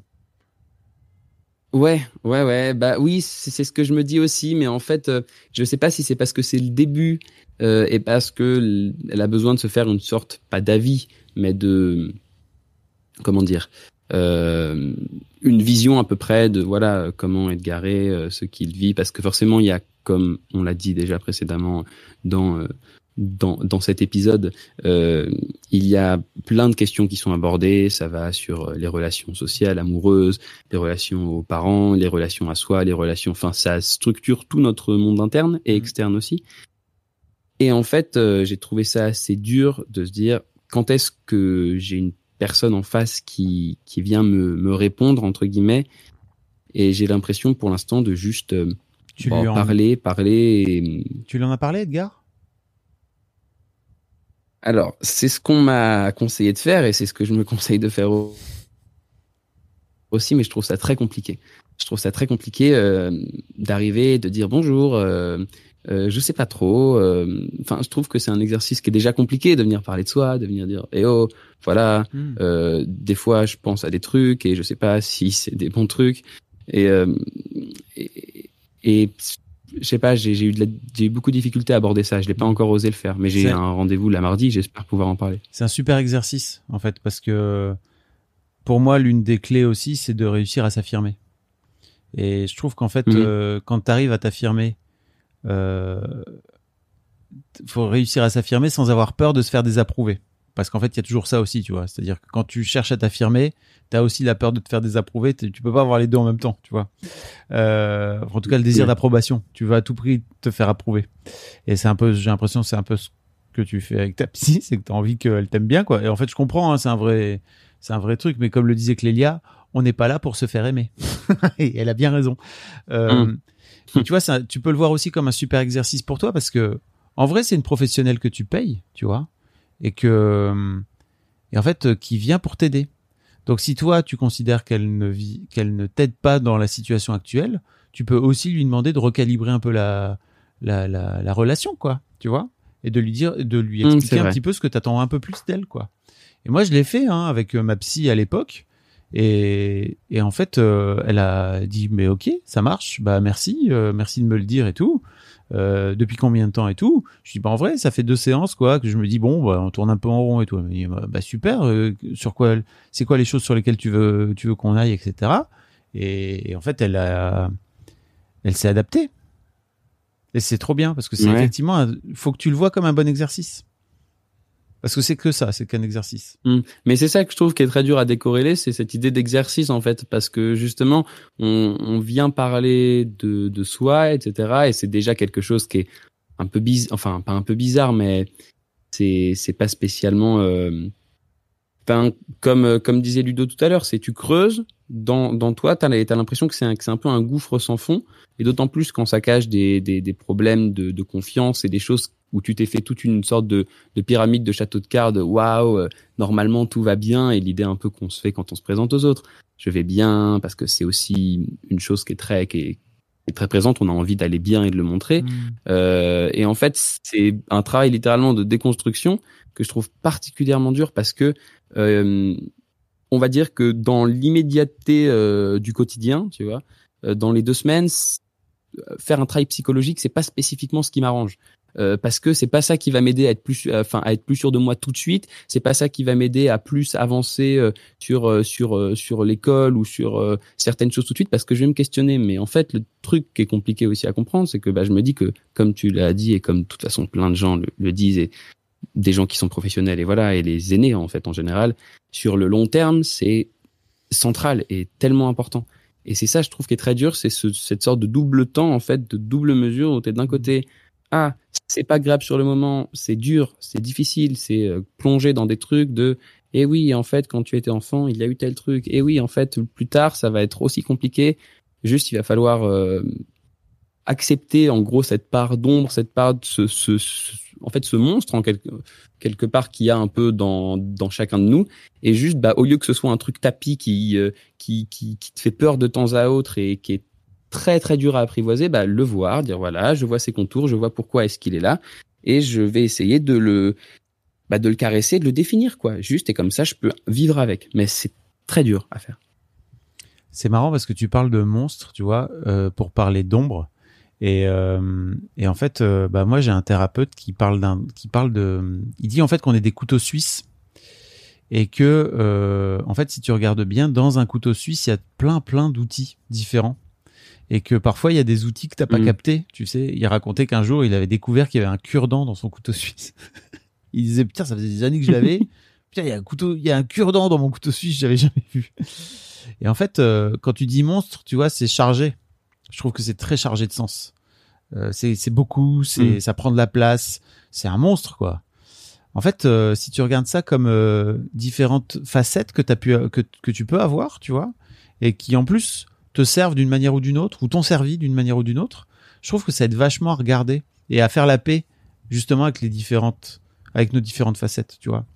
Par exemple, euh, j'en parlais avec Christine Bérou ce matin, je racontais euh, que j'étais chez Christine Bérou ce midi, pardon, et je lui racontais euh, que ça m'a vachement aidé moi de faire la paix avec mes différentes facettes et notamment tu vois j'avais une, j'ai une facette lâche et en fait quand je me voyais être lâche par certains moments tu vois je, ça ne me définit pas mais parfois ça m'arrive. Ah, je me flinguais la gueule tout seul. J'étais là mais t'es vraiment qu'une grosse merde à pas avoir plus de courage en fait ça fait du mal quoi. Ouais. le jour où j'ai accepté qu'en fait, bah ouais, parfois en fait ça m'arrive d'être lâche, encore aujourd'hui, tu vois, et bah c'est c'est ok, tu vois. Parfois je suis lâche, ouais ok. Et de le regarder en face, tu vois, c'est pas un monstre, c'est juste une partie de moi, une facette de moi, et en plus cette facette lâche, elle m'a sauvé à plusieurs reprises. Et Mm. ça m'a fait un bien fou de regarder ça comme ça. Tu vois ce que je veux dire ou pas? Oui, oui, je vois, je, je vois très très bien, mais c'est, bah, accepter de se regarder en, en face et c'est aussi un peu compliqué. Et c'est un, truc euh, auquel je pensais euh, quand, quand, quand, euh, quand, quand Ludo parlait. Euh, je sais pas si d'autres personnes ont, ressentent ça dans le chat ou, ou même si toi tu pourras m'en, m'en parler, mais c'est un peu cette idée aussi. Je trouve que dans la thérapie, euh, et je pense aussi peut-être en particulier chez les mecs, j'ai l'impression que euh, il y a une partie de moi qui a pas envie euh, d'aller mieux entre guillemets. Ça, je m'y confronte vraiment beaucoup. C'est une, une partie de moi qui me dit que quelque part, si je vais mieux, je serai moins mm, perdre en fait une sorte de sensibilité, perdre de la de la gentillesse, de la compréhension, euh, alors que je sais que au fond non, mais il y a quand même un truc de se dire que en, en allant mieux, on se détache en fait de tellement de choses euh, en tout cas, on prend du recul, de la distance avec tellement de choses que quelque part, on devient presque étranger euh, à, à soi-même et puisque moins vulnérable parce que on se connaît plus, bah, peut-être moins à l'aise avec l'idée de vulnérabilité, avec la avec la possibilité de laisser les autres l'être et euh, d'être une Hmm. personne euh, entre guillemets euh, Je vais te- compréhensive, je vais, etc. te, je vais te parler de mon expérience perso, hein, d'accord? Ouais. En fait, pour moi, ça a été tout l'inverse. Ça a été tout l'inverse. En fait, peut-être que tu vas être peut-être moins gentil aux autres par rapport aux autres, tu vois. Mais en fait, si Mhm. t'es gentil par rapport aux autres pour leur faire plaisir en te marchant dessus, bah à la fin c'est toi qui perds. Donc peut-être en fait que tu vas enlever ton masque de gentil, de gars qui, Hmm. qui est gentil parce qu'en fait il, il, il trouve ça bien d'être gentil, pour accéder plutôt à qui tu es vraiment au fond. Et en fait, est-ce que j'ai envie d'être gentil ou pas à ce moment-là, tu vois?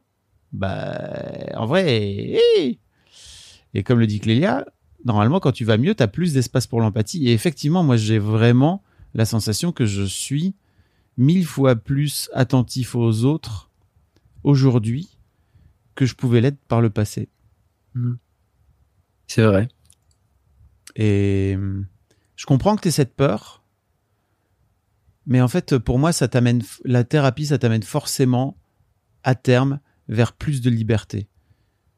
De liberté envers toi-même, de liberté envers les autres, de liberté, tu vois. Et, et en fait, pour moi, à partir du moment où tu fais les choses en liberté et que tu fais les choses en conscience de qui tu es, etc., beaucoup plus qu'avant. En tout cas, moi, j'ai un peu cette Mhm. sensation que avant, j'étais beaucoup moins en conscience des différentes décisions que je pouvais prendre, etc.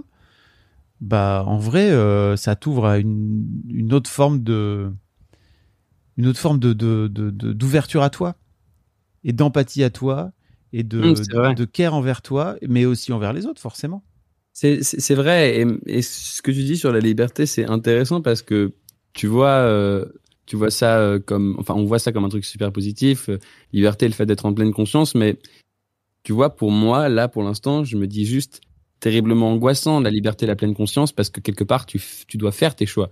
Tu dois, tu, Mm. tu dois assumer beaucoup plus, tu vois, Mm. que si t'es un, parce que si on est quelque part victime entre guillemets. Euh, si on reste passif face, euh, voilà, on se dit c'est ma manière de fonctionner, je suis comme ci, je suis comme ça. Et ben quelque part il y a un truc qui est rassurant, mais qui est pas sain au fond, mais qui est quand même rassurant de se dire je suis dans dans dans des réactions un peu euh, préprogrammées que j'ai toujours eues et que Mhm. j'aurai toujours.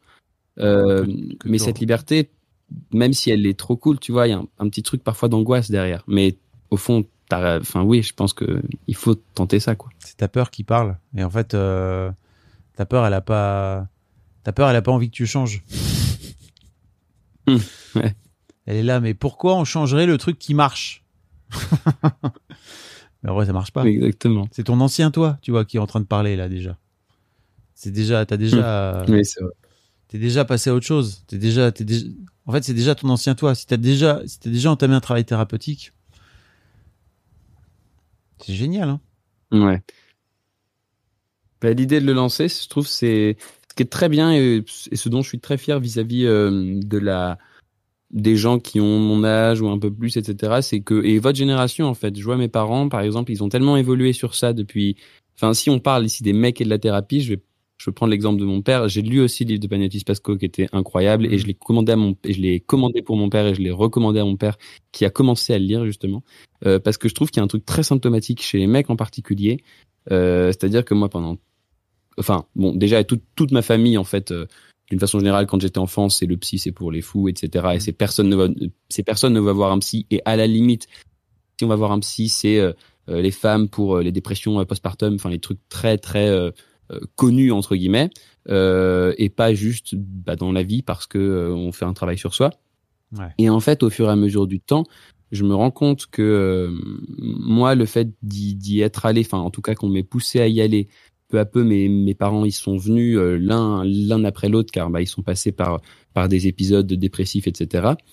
Euh, et ben je vois vraiment le regard qui change d'une façon incroyable euh, chez les mecs en particulier, vraiment en particulier, hein, ça c'est un truc de fou sur la thérapie parce que il y a ce truc-là de maintenant, je trouve, où on l'encourage quand même vachement. Après, c'est bon, dans mes milieux, etc. Je suis en prépa littéraire, donc Oui. bon, je mets des réserves aussi euh, sur le truc.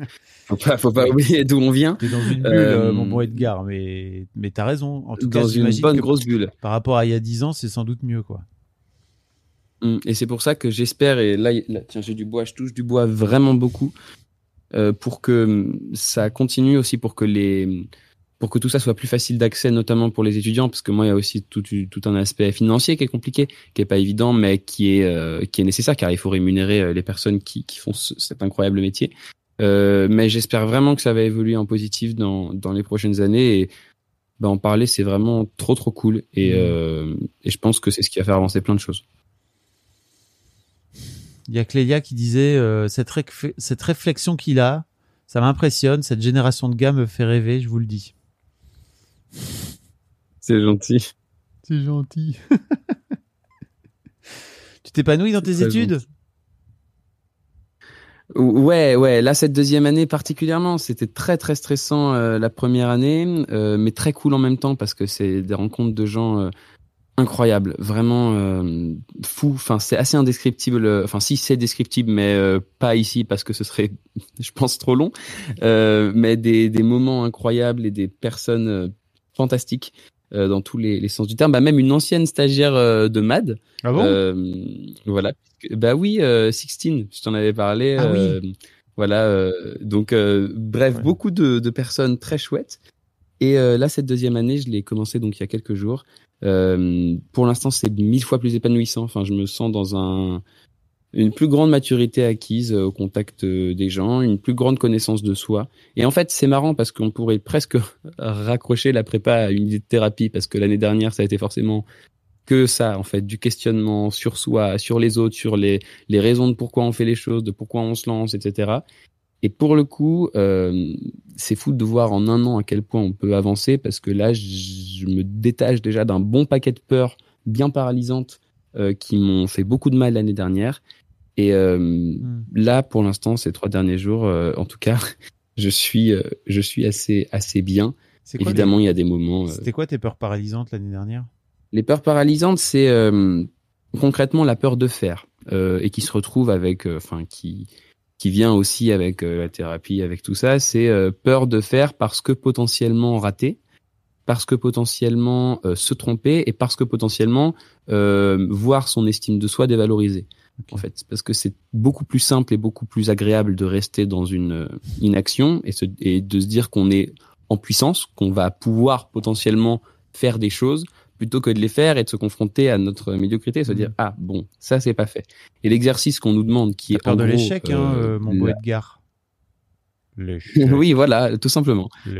La peur de l'échec qui guette tout le temps. Hmm. et, euh, et, et cette peur-là qui est à la fois euh, par soi-même et qui vient aussi par les autres, parce que bon, on va pas se mentir, toute la prépa, c'est quand même un gros bon système euh, qu'il faudrait euh, réformer, on va dire, sur le folklore de la douleur, de la souffrance, etc. Euh, et donc toute cette culture-là n'a pas forcément aidé, mais puisqu'on met des mots dessus, parce que maintenant les profs et les élèves aussi disent non, il ne faut pas peut-être se dire qu'il faut souffrir pour euh, pour bien faire Mm. et qu'on peut faire des choses sans, sans souffrance, en tout cas avec le moins de souffrance possible. Oui. Bah, ça, c'est en train de changer et on s'en libère petit à petit. Oh là là. Edgar, c'est toujours cool de t'avoir Voilà. euh, dans le. Bah, dans- c'est dans les- toujours un plaisir de discuter ici et c'est toujours un plaisir de vous entendre, sachez-le. Euh, c'est genre super bien. T'es trop cool. Tu viens jeudi prochain ou pas pour parler d'amour? Ouais, ouais, ouais, bah oui, parce que là, euh, gros dos encore. hein. Gros dos encore, hein, gros, gros dos. Mais euh, oui, oui, ce serait vrai, bah, je vais venir, je serai là. Trop bien. C'est cool. Merci beaucoup. Merci beaucoup. C'est chouette. Bonne soirée, gros bisous. Est-ce que Valentin est dans le coin? Valentin, bonsoir. Comment ça va? Euh, ça va, ça va plutôt même bien. Comment ça va? J'étais en train de parler du fait que tu volais. Ah oui, I believe I can fly. Tu voles toujours? Ouais, toujours. Un peu moins en ce moment, mais oui, euh, Ok, je vais toujours me balader de temps en temps. bravo. Valentin, la thérapie et toi, comment, euh, comment, comment que ça se passe? Euh, bah, ça se passe plus, surtout, ça s'est passé, mais je je suis pas sûr que je puisse dire que ce que j'ai fait était une thérapie finalement. C'était dur. Globalement, j'ai vu des, j'ai vu deux psys, mais je suis, enfin, je sais pas vraiment si on peut définir ça comme étant une thérapie. Bah, comment t'as vu des psys? Ouais, mais est-ce est-ce que du coup c'est automatique? Enfin, si on voit un psy, on fait forcément une thérapie? Bah oui, mais si tu vois un psy ou une psy pendant quelques séances, euh, c'est, ça reste de la thérapie. Enfin, je crois. Ok, bon alors, je sais pas, je sais pas du tout. Du coup, disons que c'était Est-ce que une tu thérapie. étais, est-ce que tu étais là quand j'ai, je vais reciter le, la, thé- la psychothérapie vise à provoquer des changements d'attitude, de comportement, de manière de penser ou de réagir chez une personne afin de lui permettre de mieux se sentir, de trouver des réponses à ses questions, de résoudre des problèmes, de faire des choix et de mieux se comprendre. Est-ce que c'était un peu le- ouais. le but dans lequel t'es allé? Par certains aspects, ouais. Ok. Euh, bah, le but dans lequel j'y suis allé, non, en fait, c'est mes parents qui m'ont qui m'ont pris un rendez-vous. Ah. Et ils m'ont dit, euh, t'y vas, t'y vas pas. Mais voilà. Ça c'est Et incroyable. Il fallait clairement me forcer. Pourquoi? Il fallait me fallait clairement me forcer la main à ce moment-là. T'allais pas bien? Euh, ouais, enfin, ouais, je crois que j'allais pas bien, mais euh, le- la raison pour laquelle j'y suis allé, c'est réglé seul, on va dire. Mais euh, en gros, si on remet vite fait dans le contexte, euh, bah, je suis un gros gros passionné d'aéro, enfin d'aviation en général, et euh, je suis vraiment passionné. Je me souviens que Jenna avait fait un biscuit là-dessus, où elle disait que globalement la littérature, elle en avait besoin pour vivre. Oui. Et si elle l'avait plus, c'était la fin du monde pour elle. Et moi, c'est un peu la même chose. C'est, ça me définit. Et puis, si, si j'ai plus ce truc-là, si j'ai plus ma, mon shoot d'aéronautique quotidien, euh, je pense que je dépéris lentement et doucement. Et, euh, et donc, je suis rentré il y a 5 ans maintenant dans une école d'ingé aéro, l'ENAC. Il y en a qui connaissent à Toulouse, qui forment des ingénieurs euh, spécialisés dans les opérations aériennes. Et euh, globalement, euh, je m'étais plus ou moins fait des plans en me disant que euh, j'intégrerais plus tard une compagnie aérienne, ce qui était mon objectif et que j'avais vraiment envie de faire. Puis il y a le Covid qui est passé par là. Hmm. Et globalement, le Covid, euh, ça a pas fait trop des copains au niveau des avions. Ouais. On a cloué euh, 90, enfin 15% de la flotte mondiale et que ça a littéralement mis les compagnies aériennes dans une situation qui était très précaire d'un point de vue financier. Déjà que les fins, ils sont pas à plaindre globalement, mais une compagnie aérienne, c'est ça- c'est ce qui fait probablement une des marges les plus faibles. Je pense qu'on est autour de 2 à 3%, mais pas plus. Mm. Euh, c'est ultra fragile comme domaine, puisque globalement, un avion, ça coûte excessivement cher, et à partir du moment où c'est un tantinet soit peu mal géré, ça fait faillite assez rapidement. Et du coup, bah là, j'ai commencé à voir le tableau euh, en noir complètement. Vraiment. Et, euh, et du coup, il a fallu répondre à cette question à laquelle j'étais incapable de répondre, qui est si je fais pas d'aéronautique dans ma vie, qu'est-ce que je fais? Hmm. Et globalement, là, l'entièreté de mon monde s'effondre. C'est-à-dire que depuis que j'ai trois ans, je pense même avant, je sais que je ferai de l'aéronautique. Depuis que je suis tout petit, je sais que ce sera, je sais que ce sera mon truc. Et là, il y a ce Covid qui arrive, je suis sur ma, mes fins d'études. Globalement, il me restait un an d'études à faire et j'étais sur le marché de l'emploi. Et, euh, et le marché, le secteur aéronautique s'effondre complètement, enfin en tout cas prend un grand grand coup. Et n'étant de nature pas très optimiste, euh, je pars du principe que euh, va mettre une dizaine d'années à se relever. Donc ça s'est pas passé comme ça. Euh, mais euh, mais voilà. Et donc du coup, euh, ça a été un peu euh, cette question qui a tourné dans ma tête euh, pendant euh, pendant plus de six mois à me dire qu'est-ce que je vais faire de ma vie? Hmm. et, et comment je vais pouvoir vivre euh, sans ma passion? Et j'ai pas trouvé de réponse, j'en ai toujours pas aujourd'hui, hein, euh, globalement, mais, euh, mais voilà, j'ai passé les confinements avec mes parents, donc globalement ils ont vu que ça allait pas, et c'est là où ils ont dit, ok, ça fait euh, ça fait plus de six mois que tu fais la tronche, donc euh, maintenant, euh, soit tu vas voir un psy, soit pas, mais nous on te prend rendez-vous. Ce qui est plutôt, Et je trouve assez cool comme démarche. Tu vois, il y a un côté, tiens, en fait, ça t'ouvre cette porte. ouais, Tu vas, Ils tu me connaissent pas. par cœur, je suis vraiment du genre, je suis vraiment le genre de gars, il faut lui mettre un coup de pied au cul, sinon je fais pas les choses. ils, ils me connaissent vraiment par cœur, du coup ils l'ont fait en sachant que je le, la saisirais probablement, mais de moi-même, je pense que je l'aurais pas fait. Et je me souviens que je m'étais posé plein de fois la question, et en fait je me disais, mais non, euh, gros mec, t'es un ingénieur, euh, ton travail c'est de régler des problèmes, euh, tu vas régler ce problème également, tu vois. Hmm. Tu vas pas avoir besoin de quelqu'un pour le régler. C'est quel genre de mec, tu, enfin quel genre d'ingénieur tu serais si t'avais besoin de quelqu'un pour régler ton, tes problèmes à toi? MDR. Bon, c'était un peu con comme, ouais non mais c'était complètement irrationnel comme réflexion. Non, mais euh, mais euh, c'est pas irrationnel. Attends, excuse-moi, je te coupe, mais c'est pas irrationnel parce que pour moi, c'est vraiment ça qui fait que la plupart des mecs ne vont pas en thérapie. C'est qu'en fait, demander de l'aide de base, c'est compliqué pour les gars. Donc, mais même demander de l'aide, de, demander de l'aide à un ami, quoi, tu vois. Donc, c'est normal. Ouais. C'est juste là, mais moi, je suis Ouais, puis, euh, autosuffisant. Tu vas faire quoi? Et puis en plus de ça, j'avais un petit background de pompier volontaire. Je, fais, je, je le suis plus actuellement, mais je l'ai été. Mm. Et pour le coup, c'est vrai que que le psy, c'est quelque chose dans ce milieu-là qui est plutôt euh, pas décrié, mais il y, a un- il y a un peu une espèce de de guerre de testostérone et globalement, euh, personne n'a besoin du psy, quoi. Ouais, A priori, on nous, euh, se soigne entre nous. on sait se démerder tout Ouais, seul. voilà. Voilà. C'est ça, exactement. C'est exactement ça. Bon, je crois, je crois que c'est déjà, je crois que c'est un petit peu en train de changer quand même. Mm. Je pense que c'est, moins pire qu'il y a, qu'il y a, qu'il y a 20 ans. Euh, mais il y a encore euh, plein de taf à faire. Surtout dans, Euh, le, surtout dans le sud, sur tu vois. J'imagine aussi qu'il y a un truc dans le sud, tu vois, où Je sais pas. Je sais j- pas. J'imagine la masculinité. sud? Ouais, la masculinité. euh, Non mais il y a un truc. euh, Non, il y a pas. Il y a peut-être. Peut-être c'est une connerie hein, ce que je dis, tu vois. Mais c'est juste. euh, Bah, il y a peut-être une règle statistique qui dit Pour que moi- c'est inversement proportionnel à ta consommation de pastis. Non mais j'allais dire, euh, tu vois, à Toulouse, moi je vois le rugby et tout, tu vois. Enfin, je sais pas. Peut-être c'est un gros cliché que j'ai en tête. Vous, vous m'en direz des nouvelles. Et autant les mecs, autant les tout, euh, rugbyman, ils sont très capables de s'appuyer les uns sur les autres, etc. Mais en fait, dès qu'il s'agit, j'ai l'impression de, de santé mentale et de tout ce qui peut toucher à une forme de faiblesse, c'est plus compliqué, quoi. Ah, et il y a Mademoiselle Cactus qui met en gros caps lock. Oui, je confirme. Putain. Ah. Bon, pardon, c'était une petite digression, euh, peut-être euh, Non, généralisante. Je n'en sais rien. Il y a sûrement des stats à ce sujet. Oui.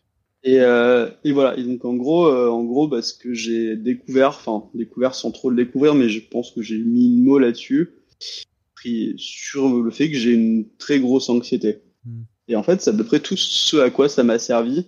C'est-à-dire que globalement, j'ai un peu mieux compris qui j'étais, comment je fonctionnais. Et, euh, et du coup, mon attente était un peu d'arriver à réduire cette anxiété, euh, arriver à essayer de pas me mettre dans des étapes pas possibles parce que euh, parce qu'il y a un truc que je maîtrise plus dont le contrôle m'échappe. Et là, c'était clairement ça. Jusqu'à présent, j'avais un contrôle, un pseudo contrôle sur ma carrière parce qu'on n'est jamais sûr de ce qui va se passer, mais j'avais quand même probabilisé que s- il y avait des chances que ça se passe bien. Euh, et puis, euh, et puis finalement, euh, bah là, ça m'échappe totalement. Je perds complètement le contrôle d'un truc que je pensais maîtriser un, un tantinet soit peu. Et, euh, et je me retrouve vraiment dans un milieu que je sais pas gérer. Hmm. L'inconnu, c'est un truc que je suis incapable de gérer. Et, euh, et, je, et donc voilà, l'attente que j'avais principalement, c'était d'arriver à, à baisser ce niveau d'anxiété, arriver à, à, lâcher, euh, à lâcher prise un peu. Et, euh, et aujourd'hui, j'en suis pas capable. Et en fait, la raison pour laquelle euh, la thérapie s'est terminée, c'est que globalement, j'ai trouvé euh, le job de mes rêves. Et donc, du coup, bah, ça a pas résolu les, ça a pas résolu les causes de, de mon anxiété. Je pense que je suis toujours quelqu'un d'extrêmement anxieux. Sauf que l'élément déclencheur qui m'avait mis dans cet état-là, bah, a été complètement éteint finalement. Je, j'avais résolu mon problème. T'as bien conscience que ça va te revenir en pleine gueule d'une manière ou d'une autre, à un moment donné. Peut-être pas sur le, le travail, mais sur autre chose. Bah ouais, complètement. Ouais, complètement. Euh, mais c'est pour ça que j'essaye euh, le plus possible de. Je vais dire un truc très énervant, mais de maîtriser le plus possible ma vie et de laisser le moins de. Je pense que ça reviendra inévitablement Hmm. parce qu'il y a nécessairement des trucs qu'on maîtrise pas, euh, Oui. la perte d'un proche, ce genre de choses. Oui. Mais mais d'une manière générale, je crois que ça me bride sur pas mal de trucs. Je pense que aujourd'hui, je suis célibataire en partie parce que euh, de ne pas maîtriser 50% d'une relation, c'est trop pour moi, quoi. Et clairement, c'est pas quelque chose que je peux faire vivre à quelqu'un. C'est impossible, impensable. Ni me le faire vivre à moi. Donc, pour le coup, euh, c'est le choix le plus simple. J'allais te citer euh, Panayotis, mais Thunderclap l'a fait avant moi dans le chat. Lâche l'affaire. Et ouais, mais comment? En lâchant. Ouais, mais c'est- trop abstrait. Je, je crois que mon cerveau il comprend pas. Je De sais pas lâcher. Je sais pas. euh, Oui, alors pour l'instant tu le sais pas, mais en fait il y a aucune raison que tu n'y arrives pas. Mais effectivement, tu as peut-être besoin de passer par euh, par toutes ces étapes avant de avant de finir par réussir à lâcher l'affaire. Et je crois que c'est plus simple, comme le vieux monsieur dit, lâche l'affaire, franchement, euh, que à 25 euh, à 25 piges comme euh, comme Panayotis quoi. Et comme dit Thunderclap, les relations amoureuses c'est aussi se plonger à cœur ouvert et c'est ça qui est bon. Ouais, mais du coup, je sais pas. Ça m'effraie trop, je crois. Hmm. Et, et RDV, la semaine, je. RDV la semaine prochaine sur l'amour ou pas? Euh, bah, pas sûr, parce que pas grand chose à dire du coup. Mais si, au contraire, t'as plein de trucs à dire. C'est pas parce que t'as pas de relation amoureuse que t'as rien à dire sur l'amour. Le fait que tu n'en aies pas, c'est un, pour moi, c'est un témoignage génial. l'air. Euh, bah écoute, si tu veux, mais un- c'est un Ah, j'ai plein de questions. J'ai plein de questions à te poser. ok. Tu bah te écoute, doutes. si. Pourquoi pas Pourquoi pas mais, euh, mais non, du coup, c'est vrai que c'est. J'attendais de la thérapie. Enfin, je crois que j'attendais de la thérapie sans trop avoir su l'expliciter qu'on me donne des clés pour apprendre à lâcher prise, justement, à, à pas autant me prendre la tête. Et ouais, je pense que j'ai fait un an, un peu plus d'un an, je dirais. Et, euh, et globalement, euh, et globalement, j'ai pas eu le sentiment aujourd'hui. J'ai juste le sentiment de me comprendre un peu mieux, mais, mais c'est tout. Pas de- d'avoir eu aucune piste d'amélioration pour savoir comment euh, Et, comment faire pour arriver à justement. euh, et tu t'entendais bien avec ta psy? Il y avait une sorte de. Ça, ça fonctionnait bien ou? Ouais, c'était trop bien, c'était trop bien. J'adorais parler avec elle, mais j'avais juste des discussions quoi, comme j'ai avec des potes ou et j'avais pas l'impression qu'elle me donne. Euh... alors, je sais pas, je pense que j'attendais quelque chose. Je me souviens, en fait, la référence que j'ai prise, je me souviens que je sais plus où tu as dit euh, que la première fois que tu avais été chez une psy, elle t'avait filé un compteur, compteur de clics là. Ouais. Et, euh, et c'était un peu ma référence. Je m'étais dit, elle va me faire faire des exercices, c'est peut-être un peu niais, hein. Elle va me faire faire des trucs pratiques qui globalement vont me permettre d'arriver à intégrer certaines choses, etc. Et en fait, pas du tout. C'était juste, on a juste discuté, elle m'a juste expliqué plein de trucs euh, sur la manière dont a priori je fonctionnais. Hmm. Et ça s'est arrêté là. Et, et ça n'a pas été Je vais te donner un plus tips. loin dans le. faut que tu ailles sur euh, psychologue.net là et que tu ailles chercher des psys à Toulouse donc euh, en Ah non, je suis plus à Toulouse. Ah pardon. J'ai migré en Savoie du coup. OK, bah tu peux aller chercher en Savoie ou même avec des visios euh, avec des psys qui font de la des thérapies euh, comportementales et cognitives, des TCC.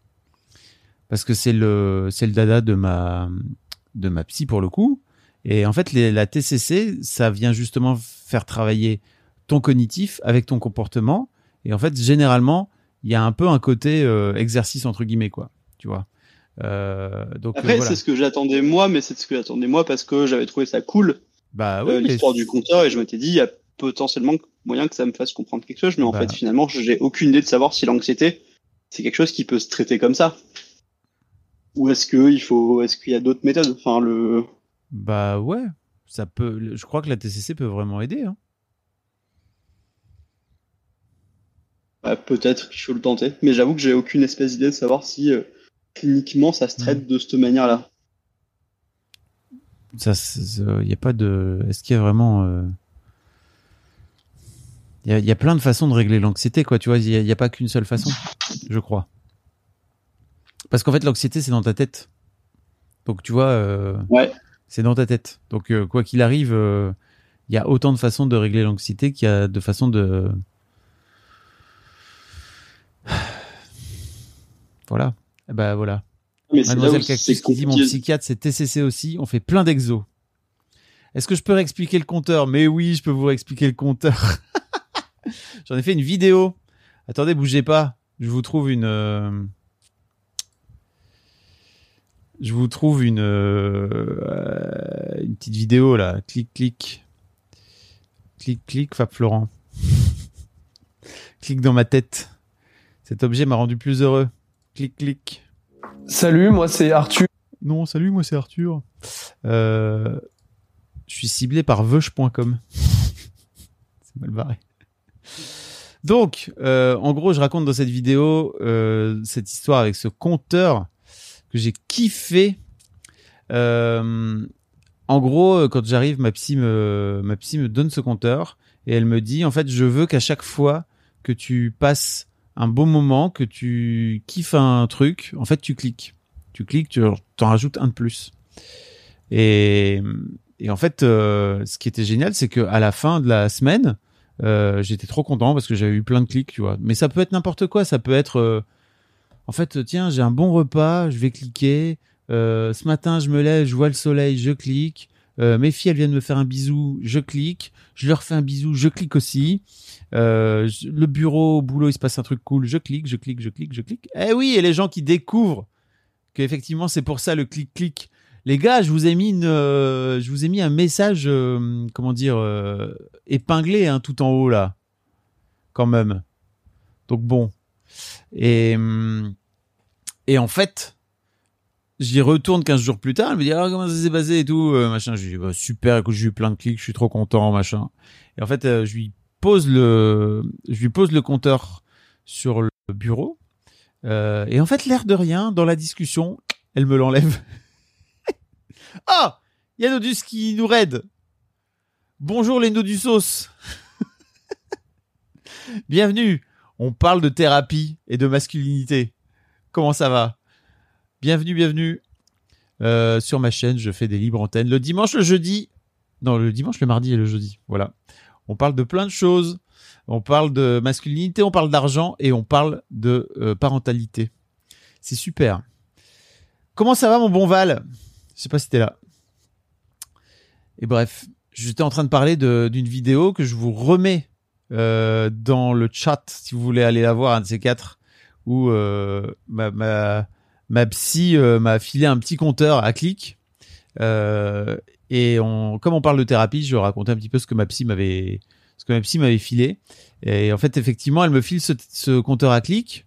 Vous irez voir sur le, sur le, sur le, euh, vous irez voir sur YouTube, hein, les gars. Euh, il fait chaud, il fait chaud, Val. Et en fait, au bout de, au bout d'une semaine, je reviens avec plein de clics. La psy, en gros, m'a dit, tiens, tu kiffes, dès que tu kiffes un truc, franchement, tu cliques dessus. Donc, peu importe c'était quoi. Euh, euh, tiens, j'ai un message sympa de quelqu'un, un clic. Euh, j'ai envie de, je je vais, je me mange un petit pain au chocolat, un clic. J'ai envie de d'aller marcher et en fait, je trouve qu'il fait trop beau, un clic. Voilà. Et en fait, au bout de 15 jours, je reviens, elle me dit, ok mon gars, comment ça se passe le clic? Je lui dis, super, j'ai adoré. Je le pose sur le bureau et euh, je lui dis pas j'ai adoré, je lui dis j'adore. Et en fait, elle me l'enlève. Je dis, ah, mais pourquoi elle me l'enlève Euh, Je lui ai pas dit, hein. Parce que pour le coup, c'était genre notre deuxième séance. J'étais pas prêt à lui dire. Euh, et puis, il y a personne dans un live Twitch qui m'a dit, dis-lui. Mais en fait, elle me l'enlève. Et je sais exactement ce qu'elle a fait. C'est que, en fait, moi, à un moment donné, je pète un câble et je me dis, mais putain, mais merde, comment je vais cliquer, quoi, tu vois, dans ma vie. Mais c'était trop tard. Parce qu'en fait, pendant ces 15 jours-là, elle m'a juste incité, elle m'a juste fait prendre conscience qu'en fait, il y avait moyen que je clique dans ma tête. Donc voilà. Désormais, je clique dans ma tête. Oui, pain au chocolat, chocolatine, euh, vous nous cassez les... Hein, voilà. Les gars, vraiment. Faisons un sondage. Choco... Non, on va pas faire de sondage. Chocolatine ou, cho- ou pain au chocolat, ça suffit. Bref, tout ça pour vous dire que voilà, ça, ça a servi à ça, ce compteur assez génial, et qu'en fait aujourd'hui, je clique en permanence, mais dans ma tête, j'ai plus besoin du compteur à clic. tu t'es acheté un compteur, Valentin?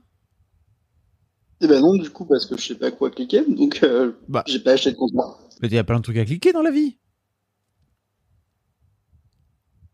Ouais, mais globalement, en ce moment, ça va bien. Donc, Ah oui. euh, en Ok. ce moment, ça va super bien. Donc, du coup, c'est pour ça que Bon, t'as plus d'angoisse Ouais, alors. ça s'est arrêté. Euh, j'ai toujours des angoisses, mais elles sont pas liées à ma passion. Ok, Donc, du coup, c'est pas le max angoisse que j'ai eu. ok, Là, je dirais que le sujet euh, passion, boulot est sous contrôle. ok. Donc, tout va bien. Le contrôle, c'est nickel. Ouais, c'est ça. Mais je pense que je... c'est pour ça que j'aime bien l'aéronautique. C'est une des raisons pour laquelle j'aime bien l'aéronautique finalement. C'est que je me retrouve dans un milieu où on surcontrôle tout. Oui. Et du coup, je me sens parfaitement dans mon élément. Mais ça marche pas en même temps. Hein. Il y a des crashs, il y a des machins, enfin, tu vois. Ouais, enfin, ça marche plutôt pas mal quand même. Oui, si tu veux, mais en attendant, c'est pas 100% de, de réussite. Non, mais à chaque crash, euh, à chaque crash, globalement, euh, il y a des enquêtes qui sont faites et les trous sont corrigés. Et on tend vers, on, on tendra jamais vers le zéro crash, mais on, Tout à fait. on n'y arrivera jamais, mais on tend de plus en plus. Mais alors, à quoi ça sert tout ce contrôle si même on n'arrive pas à zéro crash, même en tout contrôlant tout, tu te rends compte? Bah, ça sert à éviter qu'il y en ait un paquet de plus. Oh, Valentin, je te taquine. Je sais. Lâche l'affaire, Valentin. Lâche l'affaire. Salut, petit léopard. Effectivement, c'est par ici la thérapie. Viens donc me raconter euh, si tu souhaites euh, ne pas euh, lâcher prise. Ah là là, c'est génial. Bon, écoute, bah, trop bien, Valentin, en fait, si t'as réglé ton problème. Après, si t'es conscient que tôt ou tard ça va te revenir dans le pif, bon bah cool, au moins t'es conscient quoi. Ouais, bah du coup, si j'ai l'opportunité d'arriver à le régler de manière un peu plus pérenne, ce serait pas plus mal. Eh bien, c'est retourne, vrai que pour l'instant, je suis un peu en mode euh, retourne, voir ta, retourne voir ta psy. ou une autre, du coup. Ouais, ou une autre, ouais. Ah oui, oui, ou une autre euh, pour le coup qui fasse plus de la TCC, oui, je comprends. Mais franchement, cherche Ouais, ça, un. TCC, psy TCC Toulouse, il y a moyen que tu trouves. Hein. Bah, faudrait que je regarde. Hmm. Carrément. Est-ce que tu Après, voulais j'espère que ça conviendra à- Ça conviendra quand même, parce que dans l'absolu, l'idée me plaisait bien, mais du coup, j'ai jamais expérimenté, donc... Faut tester, Valentin, dans la vie. euh, Hop, jette-toi dans le bain ou dans le feu, je sais pas. Ouais, je crois que c'est déjà commencé, finalement, un petit peu lâcher prise de faire ça, tu vois. Même ça, j'ai du mal. Bah, le simple Genre, fait il tu, faut clairement que je maîtrise bien le truc avant d'y aller. le simple fait que tu Que viennes parler là ce soir, tu te rends compte? Le simple fait que tu Bah, viennes je- parler là ce soir, c'est déjà génial. Ouais, mais je trouve pas que ce soit une forme de lâcher prise. Finalement, c'est juste raconter, raconter des choses qui sont factuelles. Oui. Pas de problème. Si tu veux. Moi, je trouve ça cool. Ouais, c'est cool. Ah. Euh, T'avais d'autres choses à ajouter, Valentin, ou alors je vais dormir? Je sais pas, comme vous voulez. Je peux dormir. je vais aussi y aller. Euh, merci à toutes, merci à tous. C'était vraiment canon ce soir. Euh, C'était vraiment trop cool. J'ai kiffé ce petit moment euh, en votre compagnie. Voilà. On se retrouve dimanche, je vous disais, pour parler d'argent et pour parler de votre vie riche. Je vous expliquerai ce que c'est que la vie riche dimanche. Vous verrez, c'est extraordinaire. Euh, ainsi que mardi prochain pour parler de parentalité et jeudi prochain, comme je vous le disais, pour parler d'amour, les mecs et l'amour. Voilà. Shahor, euh, toi qui dis que tu vas pas en, thérapie, j'espère que la semaine prochaine tu viendras nous parler d'amour dans le Discord. Euh, je vous souhaite à toutes et à tous une belle nuit. Je vous fais des gros bisous. Je vous dis, euh, à dimanche prochain. Et puis euh, d'ici là, bah, demain il y a un épisode d'Histoire d'argent qui sort. Euh, et ce live sera disponible, ce replay sera disponible normalement samedi matin. Je vous fais des gros poutous, je vous dis à bientôt. Un grand merci à vous d'avoir écouté jusqu'au bout. Pensez à rejoindre le serveur Discord pour venir commenter avec le reste de ma commu. Je vous trouverai tous les liens dans les notes de cet épisode. Et si mon travail vous plaît, je vous rappelle que vous pouvez m'offrir en échange un peu de sérénité en vous abonnant à mon Patreon ou en m'envoyant de l'argent en vous munissant de votre CB. Vous trouverez tous les liens dans les notes de cet épisode également. Bonne fin de journée et j'espère à très bientôt pour un nouvel épisode de podcast.